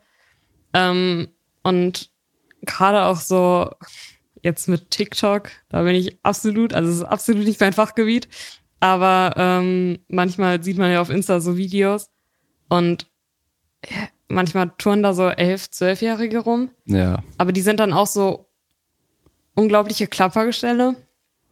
Und ähm, ja, ich gucke mir das an und hab dann echt manchmal so ein Kloß im Hals, weil ich mir denke, welches Mädchen guckt sich das jetzt gerade an und denkt, sie wäre zu fett oder ähm, ja, sowas in der Art. Also ich habe auch eine jüngere Schwester und ähm, also die ist momentan jetzt 15, 15. ähm, ja und keine Ahnung, ich glaube, die ist da auch noch mal anfälliger. Also jetzt gerade, ich glaube, ist es ganz gut, aber so vor ein zwei Jahren hatte ich da auch ab und an mal so meine Bedenken. Mhm. Ähm, wo die auch angefangen hat, weiß ich nicht, weniger zu essen, weil das eine Vorbild auf Social Media, das ist ja dünner und ja. Gut, ich meine, dass ein Mädel irgendwann mal generell mehr auf sowas achtet, ist ja wahrscheinlich klar. Aber wenn halt dann die große Schwester irgendwie monatelang im Krankenhaus war und das kriegt sie natürlich auch voll mit, dann wäre es natürlich schon krass, wenn, wenn die kleine Schwester dann auch in sowas richtig reinrutschen würde. Ja. Das wäre dann schon richtig krass, aber dann wird man auch wieder sehen, wie einfach oder wie schnell es auch passieren kann. Das ist ja dann, ist ja. ja nicht, dass man von heute auf morgen sagt, ich bin, ich will jetzt so dünn sein, wie es nur geht und dass man alle meine Knochen sieht, sondern das entwickelt sich ja einfach über eine gewisse Zeit hinweg. Ja, am Anfang, also hat meine Mutter ja auch Bedenken gegenüber mir geäußert und ich so, nee, nee, ich mache nur eine kurze Diät. So. Im Endeffekt wurden dann vier krasse Jahre Essstörung draus. Mhm. Wo ich wirklich jetzt im Nachhinein sage, ich habe zwar viel draus mitgenommen, aber es waren vier Jahre meiner Jugend, die quasi verschwendet waren. Also nicht verschwendet, aber die sind halt so, die kann ich jetzt nicht mehr zurückholen. Ich hätte so, so viel in der Zeit machen können. Ich hätte von der Schule aus zum Beispiel ins Ausland fahren können. Ähm, ist alles für die Erstellung draufgegangen. Mhm. Und ja. Ja, schon, schon übel. Ähm, der Alex äh, von, also FPS Training, der hat zum Beispiel schon mal Women's Health angeschrieben, weil die immer wieder irgend so eine Influencerin auch bei sich aufs Cover packen und auch wieder in ihrem, auf ihrem Account und so weiter. Also dadurch, dass er ja vor allem auf, äh, als Frauen als Zielgruppe hat, ähm, sieht er das natürlich dann auch, dass da halt einfach wirklich eine, es ist ein Mädel mit einer, also Essstörung. Also so, sie sieht einfach aus, es gibt ja Leute, die sind extrem dünn, die haben vielleicht keine Essstörung, ja, aber sie sieht aus wie ein Mädel mit einer Essstörung. Und das Ja. Woman's Health, das, weißt du so, das ist ein Widerspruch in sich so. Äh, Und die pushen die halt da. Und das ist halt einfach auch wieder so ein Ding, das geht halt gar nicht, dass dann auch noch solche Ja. Kanäle das irgendwie dann auch wieder, vielleicht auch unabsichtlich oder denken sich nichts dabei oder so, aber die pushen das halt auch. Und es geht halt nicht. Haben die denn darauf reagiert oder Nee, kam nix. weißt du? Ja. Ja. Kann ich mir vorstellen. Ja, es ist halt auch diese Zeitschriften, also die werden, ich glaube, jetzt nicht mehr so krass konsumiert, aber die habe ich halt früher auch gelesen. Und da stehen dann halt auch so Sachen drin wie die Kohlsuppendiät. So, Ja, ja. was man denkt, steht nur in der Bild der Frau, aber auf einmal liest man das dann in der Woman's Health und Shape und alles, was es da gibt. ja, oder auch so, dass wir ganz viel Chili fressen müssen, weil das den Stoffwechsel anregt und so Sachen oder das Wundergetränk mit Ingwer und Zitrone, was dich abnehmen lässt, das sind halt auch so Sachen. Ich glaube, wenn ich heute so eine Zeitschrift aufschlagen würde, ich würde auf jeder Seite den Kopf schütteln, weil da so viel Müll drin steht. Ja. Und ja, es dreht sich halt auch nur alles darum, äh, sei es bei Frauen oder auch bei Männern. Und gerade in so einem bestimmten Alter, so als Jugendlicher, da geht's halt vor allem darum. Weil ich meine, weißt, wie kannst du dich sonst abheben? Ich meine, dein Aussehen, weil in die Schule geht jeder, weißt du, so alle wohnen zu Hause und alles ist alles das Gleiche. Und dann halt eben geht halt, geht's halt vor allem über das Aussehen. Und ich meine, klar, bei mir war es zum Beispiel auch so, dass ich echt, ich war mega unsicher eine Zeit lang. Da, ja, so, so, mit 13, glaube ich, sowas, da war es, glaube ich, wahrscheinlich so am schlimmsten. Da wollte ich im Schwimmbad, also wir waren, muss mich so vorstellen, ein großes Schwimmbad, Riesengrünanlage, in der Mitte so das große Becken. Wir waren immer hinten. Also weit weg vom Eingang sozusagen. Aber vorne am Eingang war halt der Kiosk.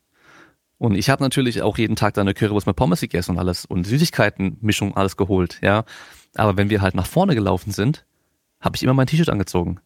Also Badeshort und T-Shirt. Und meine Kumpels waren einfach oberkörperfrei, so wie alle anderen Menschen dort auch. Aber ich habe mein T-Shirt angezogen, weil ich da halt einfach, ja, ich fand mich zu dünn. So. ja. Ich kann mir vorstellen, dass ein anderer Junge hat ein T-Shirt angezogen, weil er fand sich zu dick.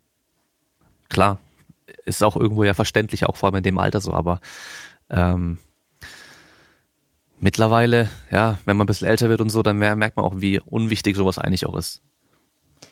Äh, Ja, dazu wollte ich jetzt auch noch was sagen. So, ja, auf der einen Seite schon, aber ich glaube, das ist auch noch sehr, sehr konzentriert auf die Bubble, beziehungsweise das Umfeld, was man sich dann schafft. Also sei es die Bubble auf Social Media oder das Umfeld halt in Real Life quasi. Ähm, ich fand zum Beispiel krass, ich wollte mich letztes Jahr im Freibad verabreden, Mhm. ähm, mit meinen, halt mit den Leuten, mit denen ich Abi gemacht habe. Also ich habe letztes Jahr Abi gemacht. Ähm, und es kam nicht zustande, weil die Mädchen größtenteils gesagt haben, dass sie sich nicht im Bikini dahin legen wollen, weil sie sich so unwohl fühlen. Und das fand ich, das fand ich krass, weil ich dachte, das, also die sind ja alle so, ja, 18, 19. Mhm. Und wenn man sich nicht damit auseinandersetzt in der Jugend so krass oder ähm, ja nicht lernt, seinen eigenen Körper zu akzeptieren, dann kann das auch noch Thema sein, wenn du Mitte 30 bist. Klar, ja, So. klar. Also Ja. der, der Fokus liegt immer noch auf dem Aussehen bei jedem, egal welches Geschlecht und egal welches Alter irgendwie. dass ich glaube, dass viele Menschen einfach irgendwann mal einsehen, so hey, das ist alles gar nicht so wichtig und äh, das es definiert dich nicht nur dein Aussehen oder bei den Männern dann, wie dick deine Oberarme sind oder was weiß ich was. Es gibt einfach noch auch andere Sachen im Leben, ähm, aber das muss man auch erstmal realisieren und dann muss man auch erstmal lernen, so dass man einfach auf alles scheißen kann, was die anderen sagen oder denken. So, weißt ja. du, das ist so das, das nächste Ding. Das, damit haben ja sehr viele ein Problem, dass die halt so viel auf die Meinung von den anderen Menschen geben. Ja, und das finde ich halt so schlimm. Also, ja, einerseits ist es ja vollkommen okay, aber wenn du dich im Sommer nicht traust, mit einer kurzen Hose rauszugehen, weil du deine Unter äh, Oberschenkel zu stämmig findest, mhm. dann, dann überleg dir, warum. Also, das finde ich halt mega, mega wichtig, dass man sich dann wirklich mal reflektiert und hinterfragt, warum ziehe ich jetzt keine kurze Hose an? So, ich meine, ich schwitze mich zu Tode bei 40 Grad, die wir jetzt momentan haben. Also jetzt nicht momentan, aber durch den Klimawandel, ne? You know? Ähm, ähm, will ich mich wirklich zu Tode schwitzen oder will ich einen schönen Tag haben, ähm, an dem ich mich wohlfühle, weil ich nicht öle wie sonst was? Oder ist es mir dann doch wichtiger, dass andere nicht denken, dass ich fette Oberschenkel habe, was wahrscheinlich auch keiner denken wird, weil die meisten es würden den ja anderen denken, so, egaler ist, ja. Warum hat die Verrückte da eine lange Hose an und, eine, und langes Oberteil? Es ist 40 Grad. Ja. Das fällt dann ja. viel eher auf. Ja. Ja. Es ist halt einfach so Schönheitsideal und sowas sind ja echt einfach extrem unterschiedlich. Also es gibt für alles, habe ich auch am Anfang schon gesagt, es gibt für alles, alles sogar einen Fetisch. Also jeder findet irgendwie was anderes schön und so. Und ähm, klar, was man selber schön findet, das will man natürlich dann auch irgendwie verkörpern oder so aussehen und so weiter. Es, ist auch alles vollkommen okay. Ich, ich finde zum Beispiel auch dieses äh, Fat-Shaming und sowas, das kann ja auch in beide Richtungen gehen. Also ich ja. muss persönlich sagen, wenn ich draußen unterwegs bin und ich sehe es auch immer wieder bei uns, also hier um die Ecke auch, ähm, läuft eine, eine Frau vor mir und die ist nur noch Haut und Knochen. Also die ist wahrscheinlich auch hin und wieder im Krankenhaus und so. Da, da denke ich nichts groß anderes wie eine, die halt 200 Kilo wiegt. Ich, ich ja. kann bei beiden nur den Kopf schütteln, weil es ist einfach nur das andere Extrem, aber beides ist extrem ungesund. Und ja. solange man halt nicht extrem ungesund ist, also ich meine, Gesundheit ist ja ein sehr breites Spektrum, auch was Körpergewicht und so weiter angeht. Ist ja alles vollkommen okay, da kann jeder aussehen, wie er will und so. Aber wenn es halt dann immer so in die extremen Richtung geht, da muss man einfach aufpassen. Und äh, ja, ich meine, klar, Social Media und so, dann siehst du halt die ganzen Influencerinnen, die dann irgendwie einen Aufbau starten und eine Woche später wieder Diät machen. Und das geht die ganze Zeit hin und her und so, weil halt dann doch irgendwie äh, minimal Fett zugenommen wurde und ah, das ist, das die Leute lassen sich halt auch so stark davon beeinflussen. Das ist halt das Schlimme. Ja, voll. Ja. Und das ist halt auch das bei Influencerinnen, die einen Aufbau starten, es ist ja auch irgendwie, das ist ja auch so ein Thema, dann haben die keine guten Bilder mehr, weil die nicht mehr krass lean aussehen und dann haben die das Gefühl, die müssen wieder diäten, weil sonst kommt halt, kommen halt die Likes nicht rein. Ja. Ja. Ist halt auch so ein Ding. Ich, Aber nein, klar, weil, weil da geht's nur ums Aussehen und die verdienen damit ihr Geld. Es geht halt nur ums Aussehen. Was sie groß erzählen und sowas interessiert doch keinen. Die Mädels gucken sich's an, weil sie halt äh, so aussehen wollen. Die Typen gucken sich vielleicht an, weil sie sie halt geil finden. Aber was sie dann, wer sie als Person ist, interessiert wahrscheinlich keinen. Und da ist natürlich dann cool, wenn es dann Mädels gibt, wenn es auch Jungs gibt. Ich meine, es gibt auch Jungs mit Magersucht. Äh, die Zahl ist anscheinend auch gar nicht so klein. Ähm, weil man denkt immer nur an Mädels. Aber ich glaube, ja. es ist sogar recht ähnlich, glaube ich, von der Zahl her, wenn ich mich recht erinnere, dass ich mal was gelesen hatte. Ich glaube, ja, die Zahl ist ähnlich. Aber ich weiß nicht, was das Ding ist, ob Mädchen öfter in Kliniken gehen oder in andere Kliniken. Ich weiß es nicht. Aber ich habe halt auch in meiner Klinikzeit hm. ein paar Jungs und eine Vielzahl an Mädchen kennengelernt. Ich weiß nicht, vielleicht ist es bei Jungs auch so ein Ding, dass die, mh, hm, dass es eher gar nicht so auffällt, weil es bei Mädchen halt eher so ein Ding ist, dass man da direkt dran denkt. Ja, kann schon sein. Also, und Jungs, Jungs dann eher alleine damit klarkommen müssen, beziehungsweise auch wollen, weil es denen dann irgendwie doch noch unangenehmer ist als Mädchen. Ich, ja. Aber ich glaube, die Zahl ist ähnlich. Ja. Aber wenn dann halt einfach die, die Leistung im Vordergrund steht. Oder die Persönlichkeit. Das ist natürlich dann halt was Gutes so. Und das hast du jetzt auch gesagt, das Gewicht auf der Waage interessiert dich eigentlich nicht. Natürlich willst du keine 100 Kilo wiegen, das ist auch klar. Also du willst kein fetter Klops werden so. Ähm, aber jetzt steht da die Leistung im Vordergrund. Und ja. das ist, glaube ich, auch einfach gesund. Natürlich, wenn es halt nicht extrem wird. Ja, es könnte halt jetzt, kann man kann es immer übertreiben, dass du dich halt einfach nur zerschrottest so, weil du halt einfach nur noch trainierst und denkst halt, ich muss trainieren, trainieren, trainieren, um stärker zu werden.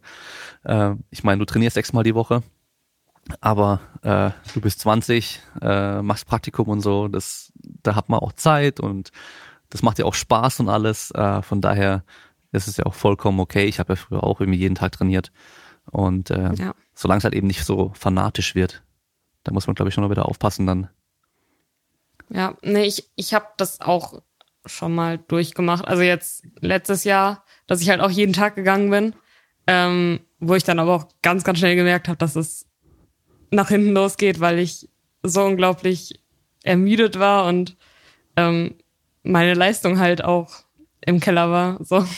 Also das ist dann ja, das Gute. Ich hab jetzt, da wird die Leistung halt ja. nicht einfach nicht besser, weil du noch mehr trainierst und irgendwann ist halt einfach ja. Schluss und dann musst du halt einen Schritt zurück machen. Ja, deswegen. Ich glaube, jetzt gerade läuft es ganz gut momentan. Vielleicht gehe ich auch irgendwann auf fünf Trainingstage nochmal runter ähm, und guck, wie da der Fortschritt ist. Ähm, genau, momentan bin ich auch im Aufbau, beziehungsweise versuche ich es.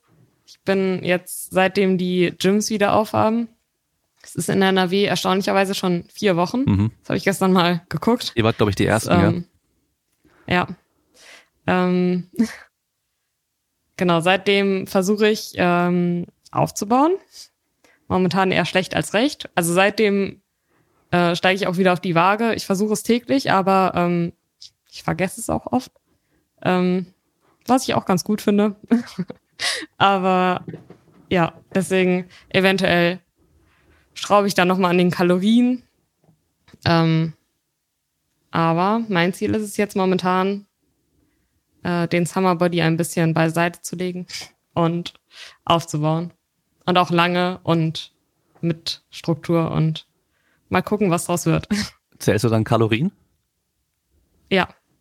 Das ist auch was, ähm, ja, da gucken manche, glaube ich, ein bisschen, also vor allen Dingen die, die meine Geschichte miterlebt haben, gucken da manchmal so drauf, so, hm, ist das gesund? Ähm, ja, ich habe für mich, das ist auch das, was ich mitgenommen habe, quasi aus der Erstellung. Also ich zähle seit, wenn man es krass sagt, dann seit 2012 zähle ich Kalorien. Mhm. Fast durchgehend. Ähm, ich habe auch mal versucht, wie es ist, wenn ich das versuche intuitiv zu steuern. Ähm, das funktioniert für mich auch nicht. Also momentan das ist der beste Weg. Wird es dann eher Kalorien weniger, zu zählen. wenn du nicht zählst? Es wird eher weniger. Also ich habe auch durch die Erstörung habe ich weder Hunger noch Sättigungsgefühl. Mhm. Ich habe auch versucht, es mir anzutrainieren. Also halt wirklich, dass ich halt morgens aufstehe und dann erst esse, wenn ich Hunger habe oder irgendwie so da was verspüre und dann habe ich auf einmal um 16 Uhr gefrühstückt, wo ich mir dachte so, wow, mhm das ist auch nicht der richtige Weg und deswegen habe ich das halt jetzt, dass ich meine Kalorien noch zähle. Damit geht's mir am besten. Und es ist auch nicht so, dass ich jetzt sage, nee, ich zähle meine Kalorien, ich gehe in kein Restaurant. Also so, ich meine, mhm. ich bin auch im Aufbau. Für mich, ich habe auch gelernt, dass es keinen Unterschied macht, ob ich jetzt mal an einem Tag 100, 200, 300 Kalorien mehr esse oder so, weil ich gehe dann halt vielleicht einmal im Monat essen und dann ist mir das auch egal. Also ich habe, ich zähle zwar Kalorien, aber auch zum Beispiel, wenn ich feiern gehe, dann, dann ist mir das auch irgendwie egal. Also dann, da mache ich schon Ausnahmen und ich glaube, das ist für mich gerade der richtige Weg und ich glaube, es ist auch ein gesunder Weg. Mhm. Ja. Und ähm, für den Aufbau willst du dann jetzt schon auch ein bestimmtes Gewicht erreichen oder hast du, sagst du dir, dass du eine bestimmte Rate an Zunahme pro Monat oder pro Woche haben möchtest? Oder sagst du, ich guck einfach auch in den Spiegel, wenn ich jetzt einfach nur merke, dass der Körperfettanteil schnell steigt, so schnell wie er nicht steigen muss, äh, dass ich dann da einen Stopp mache oder machst du von der Leistung abhängig? Ähm, ich gucke natürlich die ganze Zeit auf meine Leistung und hoffe, dass die besser wird. Und ähm, gucke halt, inwieweit die sich steigert mit steigendem Gewicht. Ähm, aber ich weiß nicht, ob das hier relevant ist, ob das irgendjemanden interessiert, aber ich habe halt mit 58 gestartet. Ähm, und als ich halt das erste Mal auf die Waage gestiegen bin dann wieder und gesehen habe, okay, 58, habe ich so grob angepeilt, okay, vielleicht 63, 5 Kilo. Ähm, muss jetzt auch nicht übermorgen sein, aber ja, halt gesund, halt eigentlich eine Zunahme für einen Monat so anderthalb Kilo eventuell, vielleicht auch 500 Gramm pro Woche. Ähm, aber eher langsam und bedacht, als irgendwas zu überstürzen. Und dann denke ich mir, nein. Ja. Und jetzt Diät. Genau. Deswegen, also es soll halt wirklich ein langer Aufbau werden. Ein stetiger, der auch gerne, meine Kopfhörer sind der, ähm, der auch gerne ähm, ein Jahr, anderthalb Jahre dauern kann, aber halt so, dass ich mich noch wohlfühle und ähm, dass der KFA jetzt auch nicht in die Höhe schießt und ja, meine Leistung entsprechend hoffentlich mitgeht. Mhm. Ja, klingt auf jeden Fall sinnvoll. Äh, was ja auch immer so ein Thema ist, ist dieses Binge-Eating, was man ja auch auf diesem Fitness-Social Media immer wieder mal sieht. So, ähm, was ich da immer so ein bisschen, ja, ich weiß nicht, ob blöd das richtige Wort ist, aber man, man sieht immer wieder mal dann so bestimmte Influencerinnen vor allem, die dann auch über diese Themen so offen und kritisch mal sprechen, weißt du, aber halt trotzdem genau das machen. So als Vorbildfunktion, ja. weißt du, das ist auch so ein, so ein Ding irgendwie. Oder guck dir mal Fitness-YouTube an. Sei es in Deutschland oder sei es vor allem auch englischsprachig. Was, was ist aktuell? Das Thema schlechthin so generell. So, ich esse heute 25.000 Kalorien an einem Tag oder ich esse heute das Dreifache von meiner Diät oder keine Ahnung was. Es geht nur noch darum, wie viel können die auf einmal essen. Ähm, ja. Oder ich esse wie der und der oder wie das und das. Also es dreht sich gerade irgendwie wieder alles wie darum. Wie mein Säugling. Hä? Ich esse wie mein Säugling, wie meine schwangere Freundin. Ja. Ich esse einen Tag nur lilane Sachen. ja, ja, genau. Was man da momentan sieht, das ist absurd, ja.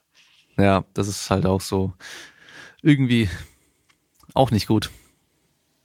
Ja, weil das, ja. dieses Binge-Eating ist natürlich dann wieder so ein, so ein Ding, ähm, was halt auch wieder dazu führen kann, dass man halt dann eben so auf einmal so schnell hochgeht und dann, oder am nächsten Tag bist du einfach dann schwerer. Weil du hast dann erstmal viele Nahrung hinter drin und dann halt aber auch wieder ziehst du mehr Wasser und so weiter und dann, oh mein Gott, jetzt mache ich einen Mini-Cut. Auch so ein Ding. Also, man braucht jetzt nicht alle drei Wochen so einen Mini-Cut machen. Aber, ja. ja. Das sind halt diese Trends. Das ist schon, ja. schon übel. Oder auch der Cheat Day. Ja. Oder so, das finde ich halt auch, da bin ich halt auch eher kritisch dem gegenüber. So, ich esse halt auch Süßigkeiten, aber halt täglich und so in gesunden Mengen und nicht dass ich mir einen Tag in der Woche festlege, an dem ich alles esse, was ich will Komplett und durchdrehen. Äh, ja, das, das sieht man halt auch mega oft. Das Ding ist, es gibt natürlich Leute, die die können das problemlos, die haben damit auch kein Problem. Ja, ähm, aber ich glaube, die die Mehrzahl der Leute, für die ist es nicht so geil. Und selbst wenn du damit gut zurechtkommst, das Problem ist, also ich habe damit theoretisch auch kein Problem. Das Ding ist aber, wenn ich dann weiß, ich mache morgen so ein Cheat Day, ich kann essen, was ich will, dann gehe ich einkaufen und dann übertreibe ich es halt so, dass ich dann so viel Zeug kaufe, was ich eigentlich sonst vielleicht weniger essen äh, würde, wenn ich mich gut ernähren will. Und ich jetzt gar nicht alles essen kann. Oder mir hängt es dann, nachdem ich zwei Packungen irgendwas gegessen habe, zum Hals raus, dann habe ich aber trotzdem die Wohnung voll mit dem Zeug. Und dann esse ich es halt ja. im Laufe der Woche dann. Und das ist auch nicht Sinn und Zweck der Sache. Ja, erstmal das und so, ich meine, wenn du das machst, dann machst du es ja jetzt auch nicht so riesig auf YouTube und kommt noch. okay, bin ich gespannt. Ähm, ja, nee, aber ich finde das halt auch so schwierig. Vor allem sind das am meistens so so YouTuber mit so einer Zielgruppe, wo das dann halt auch kritisch wird, weil die sehen dann, okay, ihr Vorbild macht einen großen Cheat Day, mache ich auch. Den Rest der Woche verbiete ich mir alles und dann hau ich richtig rein und so, das ist halt Ja. irgendwie. Und am besten ist der YouTuber dann eh noch einer, der halt das Ganze überrippt ist ohne Ende. So, weißt du? Ja, Und funktioniert ja. ja, also irgendwie funktioniert da irgendwas bei dem, aber die Frage ist halt was. Ähm, Ja. Eins würde mich noch interessieren und zwar, bei mir war es damals so, als ich dann wirklich mal angefangen habe mit richtig Essen, mit mehr Kalorien essen und so. Da hat, da hat man richtig gemerkt, mein Körper hat sich nach Kalorien einfach gesehnt. Der hat alles aufgenommen und ich habe einfach erstmal, ich habe da recht schnell irgendwie dann auch so drei, vier, fünf Kilo zugenommen. Also es ging am Anfang bei mir richtig schnell dann auch, weil ich halt einfach davor so schlecht gegessen habe und ich habe trainiert und Sport gemacht die ganze Zeit ohne Ende. Und ich habe halt auch null Körperfett zugenommen, die ersten paar Kilos. Das war so richtig, richtig krass. Ob das bei denen dann auch so war, dass es am Anfang dann echt schnell ging. Ähm, also in der Klinik, ja, es ging sehr schnell. Ähm, Gut, wir müssen auch noch sagen, du warst natürlich auf einem ganz anderen Niveau. Also bei dir, war- also ich war gesund und alles. Bei dir war es natürlich dann auch Überleben. Da ist der Körper wahrscheinlich noch mal ein bisschen krasser und saugt alles auf. Ja, ähm, aber bei mir war es auch eher Körperfett, was dann, also vor allem halt Wasser auch. Mhm. Ich hatte so ein ultra krasses Mondgesicht dann auf einmal. Okay. Ähm, und halt, das ging direkt an den Bauch. Mhm. Also die ersten Kilos, die waren wirklich Bauch, wegen, ja, wahrscheinlich Organe, Schützen und alles. Ähm, und Gesicht, das ging halt auch direkt auf. Hm. Ähm, ja, aber das hat man auch gemerkt, dass der Körper wirklich Kalorien gebraucht hat. Also man denkt es nicht, aber ich habe dann in der Anfangszeit habe ich 2500 Kalorien gegessen mit 35 Kilo Mhm. und äh, zuerst ging es dann nach oben und auf einmal wieder nach unten, wo du dir denkst, bei 2500 Kalorien, das müsste doch bei dem Körpergewicht eigentlich gnadenlos nach oben gehen, aber das hat mein Körper zu der Zeit gebraucht und ja, momentan bin ich auch immer noch sehr überrascht, wie viel mein Körper verbrennt, ohne zuzunehmen. Also ich habe ja jetzt seit Anfang des Jahres auch schon insgesamt um 300 Kalorien gesteigert. Und jetzt gerade bin ich immer noch an einem Punkt, wo ich, also heute Morgen bin ich auf die Waage gestiegen und seit Beginn meines Aufbaus, meines Versuch des Aufbaus, äh, habe ich ein Kilo verloren. Also Okay. ich bin momentan auf 2600 und wie es aussieht, ab morgen oder vielleicht schon ab heute, ähm, gehe ich dann hoch auf 2700 und eventuell sogar noch höher, falls die Entwicklung immer noch negativ ist. Mhm. ja.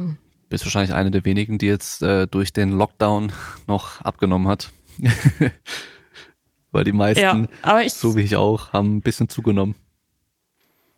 Ja, das ist, das ist auch sehr, sehr krass, was man im Gym sieht. Also man sieht halt so den einen Teil, der auf einmal richtig aufgegangen ist und äh, dann so die andere Seite, die haben einfach nur abgebaut.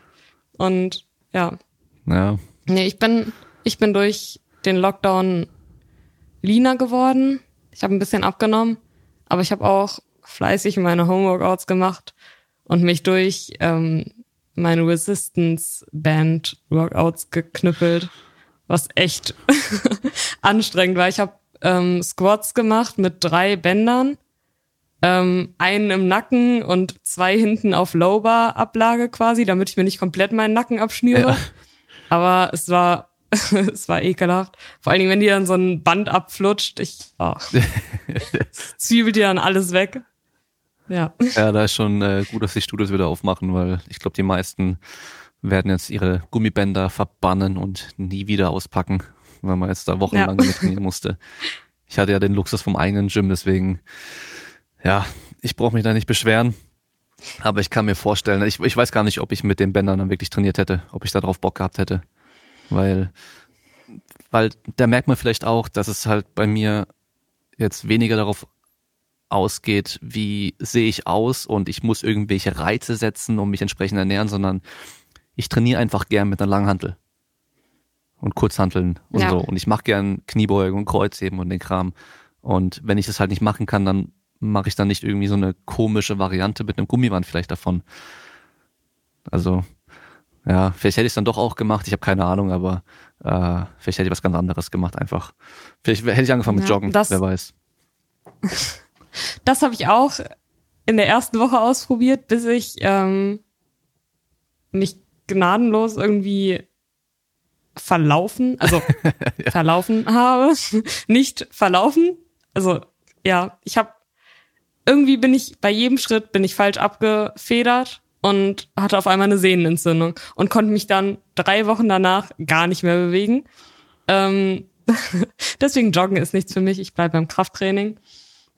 Äh, ja, aber da habe ich halt auch, also während des Lockdowns habe ich auch, ich habe zwar mit Bändern trainiert, aber ich habe auch versucht, also ich hätte nichts gemacht, was mir absolut gar keinen Spaß macht. So diese Squats, die habe ich auch nur ab und an gemacht, wenn ich Bock hatte. Ähm, aber ich habe zum Beispiel, kann ich jetzt einen Pistol Squat? Mhm. Ich habe angefangen, Handstand zu üben und äh, ja, habe ich dann, also darauf habe ich dann meinen Fokus gesetzt. Ich hätte mich jetzt auch nicht so irgendwie durch ein Workout geprügelt, auf das ich gar keinen Bock habe. Mhm. Da bin ich dann auch, nee, mir zu schade für. Ja. Ja, dann äh, weiß ich nicht, ob wir noch irgendwas hätten, worüber wir noch reden könnten. Weil das Ding ist ja, das ist so ein schwieriges Thema irgendwie, von dem wahrscheinlich mehr Leute betroffen sind, als man denken würde. Ähm, aber es ist halt auch wieder so individuell, dass man hab ja, habt ihr auch dann vorher schon gesagt gehabt, ich will da keine Empfehlung geben oder sowas, sondern es ist einfach nur ein Erfahrungsbericht, einfach nur eine Geschichte. Und es kann ja sein, dass jetzt irgendwie ein Mädel oder ein Junge zuhört und ähm, das vielleicht ein Moment ist, wo es dann vielleicht auch Klick macht so oder so denkt so, hey, vielleicht muss ich mir Hilfe holen. Ähm, das wäre natürlich super, wenn man da dann damit was Positives erreichen kann. Ähm, ich glaube, was wichtig ist, das habe ich glaube ich auch so ein bisschen so rausgehört, ist, dass es halt dann einfach eine Sache ist, die man erlebt hat und die aber auch weiterhin irgendwo bestehen bleibt. Also, dass es halt nicht einfach ist, man, man ist geheilt und man hat nie wieder Probleme in der Richtung, oder?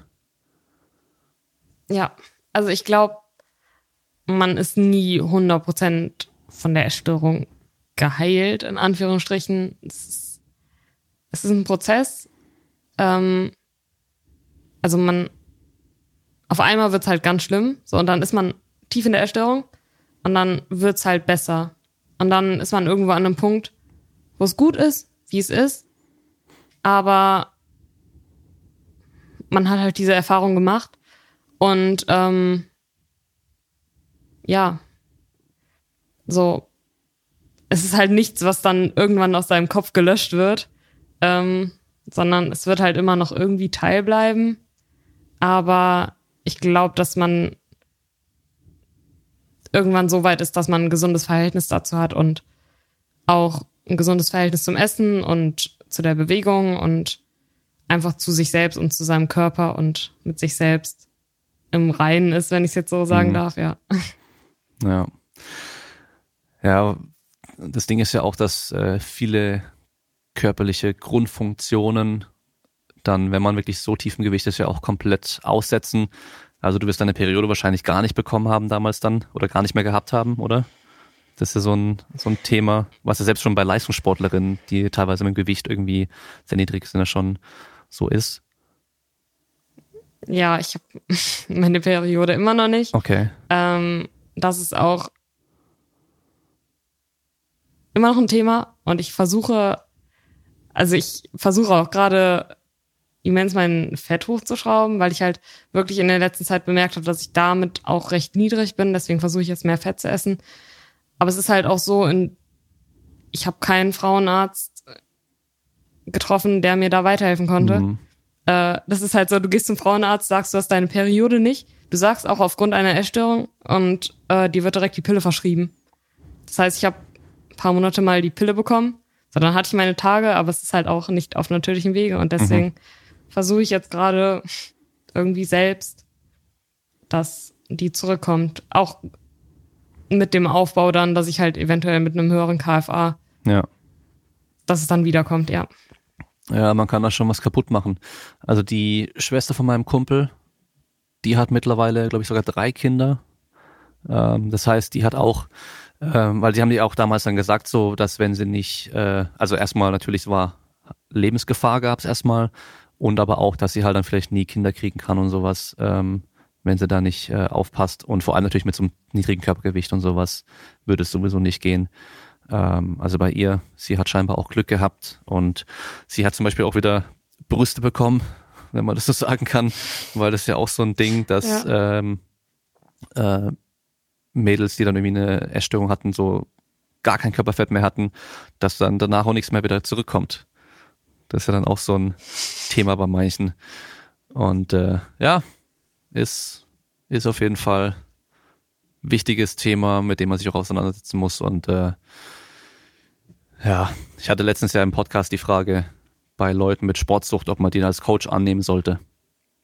Und äh, da habe ich halt auch gemeint, lieber einen Experten empfehlen und so, ähm, bevor du da irgendwie was machst und keine Ahnung hast, was du machst und es vielleicht nur schlimmer machst. Und dann hat auch jemand in den Kommentaren geschrieben, dass es ja meistens mit einer Essstörung einhergeht. Also dass die Sportsucht an sich alleine auf jeden Fall selten ist, äh, weil ich da auch mit dem Beispiel kam von vom Fitnessstudio von eben einer Frau mit Essstörung. Die war, die war aber schon Mitte 30 oder so oder Ende 30, sowas um den Dreh, was ja auch in auf jeden Fall seltener ist in einem in so einem Alter. Meistens sind es eher die jungen Mädels. Ähm, und die halt den ganzen Tag auf dem Crosstrainer war. Ganzen Tag. Also wirklich den ganzen Tag. Und dann war sie mal zwei Monate in Kur oder in der Klinik, ich weiß nicht genau. Kam zurück und war vielleicht ein bisschen schwerer und dann halt genau das gleiche Muster wieder. Also das so, ich weiß nicht, ob dann, ob das dann generell bei solchen Sachen das gut ist, wenn man wieder ins gleiche Umfeld zurückkommt. Danach dann erstmal, weißt du, das ist natürlich immer schwer. Das ist wie bei Biggest Loser die sind dann in dem Haus und die haben keine andere Wahl, außer sie fliegen halt raus oder gehen halt. Aber da gibt's halt nicht viel zu essen, was viele Kalorien hat und sie machen den ganzen Tag Sport und Bewegung. Aber wenn sie dann zurückkommen ins alte Umfeld, dann ist wieder alles wie vorher, überall ist Essen in Hülle und Fülle da und kein Zwang, sich zu bewegen und so weiter. Und so gut wie alle nehmen ja auch wieder zu von denen. Die Statistiken sind ja ganz, ganz schlecht. Ja, also ich möchte jetzt auch keinen Riesenfass noch aufmachen, aber ähm, das war bei mir halt auch mal der Fall, weswegen ich so viele Rückfälle hatte. Und als ich das letzte Mal aus der Klinik entlassen wurde, wurde dann auch gesagt, am besten nicht wieder nach Hause. Und dann bin ich halt auch in die Wege gezogen und da wurde es dann auch besser. Und ähm, was ich auch noch sagen kann, nach den Kliniken hatte ich immer noch eine ambulante Therapeutin, was ich auch wichtig finde, damit man nicht nach der Klinik komplett ins kalte Wasser geschmissen wird, weil das ist halt wirklich ein komplett anderes Umfeld. So, du hast andere Leute um dich, du hast einen geregelten Alltag, also wirklich einen ganz anderen geregelten Alltag. Und ja, auf einmal bist du dann wieder da, wo du vor der Klinik warst, in demselben Umfeld. Und dass du dir dann deine alten Gewohnheiten wieder, ja, wieder zurückholst, dass die wieder kommen, das ist halt sehr, sehr wahrscheinlich. Mhm. Würdest du denn jetzt generell sagen, dass du dich jetzt wirklich realistisch siehst, wenn du in den Spiegel schaust? Ja, also schon. Ähm, ich glaube, es ist halt schon so, dass man ab und an, also keine Ahnung, mal in den Spiegel schaut und sich denkt so, ja, und mal eher weniger. Aber ist ja auch normal. Ähm, doch schon, ja. Ich gucke mich auch manchmal abends im Spiegel an mit Ultra Food Baby und kann mir das angucken. Früher konnte ich mir das auch gar nicht angucken, wenn ich ein Food Baby hatte und dann denke ich mir so, ja, heute ist das sehr viel Essen. Ja, aber das ja. ist ja dann auch, wenn man dann weiß, okay, das ist ganz normal, wenn ich dann bestimmte Sachen gegessen habe und äh, was weiß ich mit dem Training und so weiter, dass ich dann irgendwie mein Körper ein bisschen anders aussieht oder dass man morgens in der Regel weniger Bauch hat und äh, also ich sehe ich bei mir allein schon, wie sich mein Körper über den Tag so verändert und das ja. bei Mädels ja dann nochmal ähm, im Schnitt nochmal ein bisschen krasser vielleicht. Ähm, einfach auch dann durch die Periode und solche Geschichten noch bei den meisten dann, ähm, wie sich, also das ist ja auch so ein Ding, wie sich das da dann auch so verändern kann und so. Ähm, ja. Ich weiß gar nicht, was man jetzt am Schluss noch sagen kann vielleicht. Ja. Ähm, du hast es ja eigentlich schon gesagt, dass wenn man es nicht selbst will, dann wird es nicht funktionieren.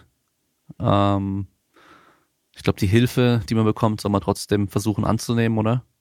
Ja, also wie gesagt, es muss von einem wirklich selber kommen, aber ich bin auch sehr, sehr dankbar über die Hilfe gewesen, die ich gehabt habe. Und ähm, ohne die wäre es wahrscheinlich auch nicht so weit gekommen, dass ich von mir gesagt hätte, es muss sich was verändern. Ähm, ja. Hast du dann irgendwie Tipps, falls jetzt da draußen jemand zuhört, der oder die denkt, so, hey, vielleicht sollte ich mich da mal irgendwie beraten lassen und mir mal Hilfe holen oder so. Äh, was kann man da empfehlen? Wo sollte man da am besten hingehen? Das finde ich halt, ja. ähm, es ist halt mega individuell. Ähm, grundsätzlich glaube ich, also es ist wirklich keine allgemeine Empfehlung und keiner soll mich da bitte darauf festnageln, aber ich glaube, es wäre schon mal der erste richtige Schritt, wenn man sich mit einer ambulanten Therapeutin in Verbindung setzt. Das zahlt auch die Krankenkasse meines Wissens nach. Ähm, wenn man das im ersten Schritt macht und dann mit der eventuell bespricht, was die richtige Vorgehensweise ist, ob man es zuerst zu Hause versuchen soll, ob man besser in der Klinik aufgehoben ist, weil ich halt wirklich Mädchen kennengelernt habe, die gar nicht mit der Klinik klarkamen. Und dann waren die auf einmal wieder zu Hause und da ging super. Also die wurden aus der Klinik geworfen, weil die sich gegen alles geweigert haben. Und dann waren die zu Hause und bei denen ging es wieder. Also es ist halt wirklich sehr, sehr individuell. Aber ich glaube, auf jeden Fall drüber reden. Wenn man ein gutes Verhältnis zu den Eltern hat, dann eventuell auch mit denen oder mit der Schwester. Ähm, wobei ich halt nicht weiß, ob die da eventuell überfordert sind. Ähm, es kommt halt auf das Verhältnis an. Mhm. Deswegen, ja, individuell und auf jeden Fall drüber reden. Ja. Dann vielleicht noch könnte man sagen, dass man generell mal diesen ganzen Accounts entfolgen sollte, die irgendwelche unrealistischen Körperbilder immer da äh, in den Vordergrund stellen. Und ähm, auch wenn ihr, was weiß ich, irgendwie, man, man merkt es ja teilweise so, irgendwelchen Accounts von irgendwelchen Personen folgt, die waren früher vielleicht ganz cool und haben eher das verkörpert, was man cool fand. Die haben sich aber dann so extrem irgendwie in eine Richtung entwickelt, die man heute eigentlich gar nicht mehr so cool findet. Dann weg damit. Ihr könnt bestimmen, was ihr seht. Ja. Das ist das Coole daran. Und äh, das heißt, ihr könnt auch euer, euer digitales Umfeld in dem Fall auch besser, besser aufstellen, dass ihr dann einfach auch bessere Einflüsse habt. Ich glaube, das ist auch ganz wichtig in der heutigen Zeit. Ja, definitiv. Cool. Dann ähm, erstmal danke für deine Zeit und für, dass du die Geschichte erzählt hast. Äh, sehr interessant und ähm, auch krass zu hören, auch was du da das im Krankenhaus noch für Zeug gemacht hast und äh, Briefbeschwerer und so weiter. So eine ähnliche Story hatten wir ja auch schon ähm, beim Chris Moore, der fürs Football ein bestimmtes Gewicht erreichen musste für seine Position, der dann wo die Mutter dann Blei in die Unterhose reingenäht hat. Äh, aber natürlich in dem Fall bisschen anderer Kontext. Dort eher witzig, hier eher eigentlich traurig. Aber dir scheint es jetzt ganz gut zu gehen und äh, bist auf einem guten Weg. Und äh, mögen noch ganz viele Gains bei dir kommen und passieren. Und was, äh, was ist, hast du ein großes Ziel im, im Krafttraining, im Kraftsport? Ein großes, großes Ziel. Ja. Ähm, eher nicht. Ähm, aber ich habe mich jetzt beschlossen, dass ich wahrscheinlich 2021 meinen ersten Wettkampf mitmachen will. ähm, Powerlifting und äh, ja, eventuell 2020 noch, falls es stattfindet, ähm, mal rüber nach Spenge fahre. Mhm. Und da ist so ein Calisthenics-Wettbewerb. Einfach mal gucken, was da abgeht. Ich werde nicht die größte Leistung bringen, aber einfach dabei sein und ja. Du bringst auf jeden Fall mehr Leistung als jeder, der nicht hingeht und nicht mitmacht. Das ist schon mal das ganz Wichtige. Genau. Weil das ist auch so ein Social Media Ding, weißt du, alle äh, reden immer und labern und meckern und machen sich auch lustig über Leute teilweise, die bei Wettkämpfen auftauchen, aber haben selber nie eingemacht. Und dann ja. kann man direkt die Klappe halten erstmal. Aber cool, dann Calisthenics und Powerlifting, was ja mittlerweile auch äh, gut zusammenpasst, weil äh, Tonio predigt ja auch immer, dass Kniebeugen auch Calisthenics sind. Von daher, wenn du im Powerlifting stark wirst, dann Bankdrücken schadet wahrscheinlich auch nichts für Calisthenics, Kreuzheben bestimmt auch nicht. Und Kniebeugen ist bei beidem ein Teil davon, von daher passt es ja ganz gut. Sehr schön. Dann sind wir am Ende für heute. Wir hören uns beim nächsten Mal. Bleib stark. Ciao. Sag du noch Tschüss. Achso, ciao.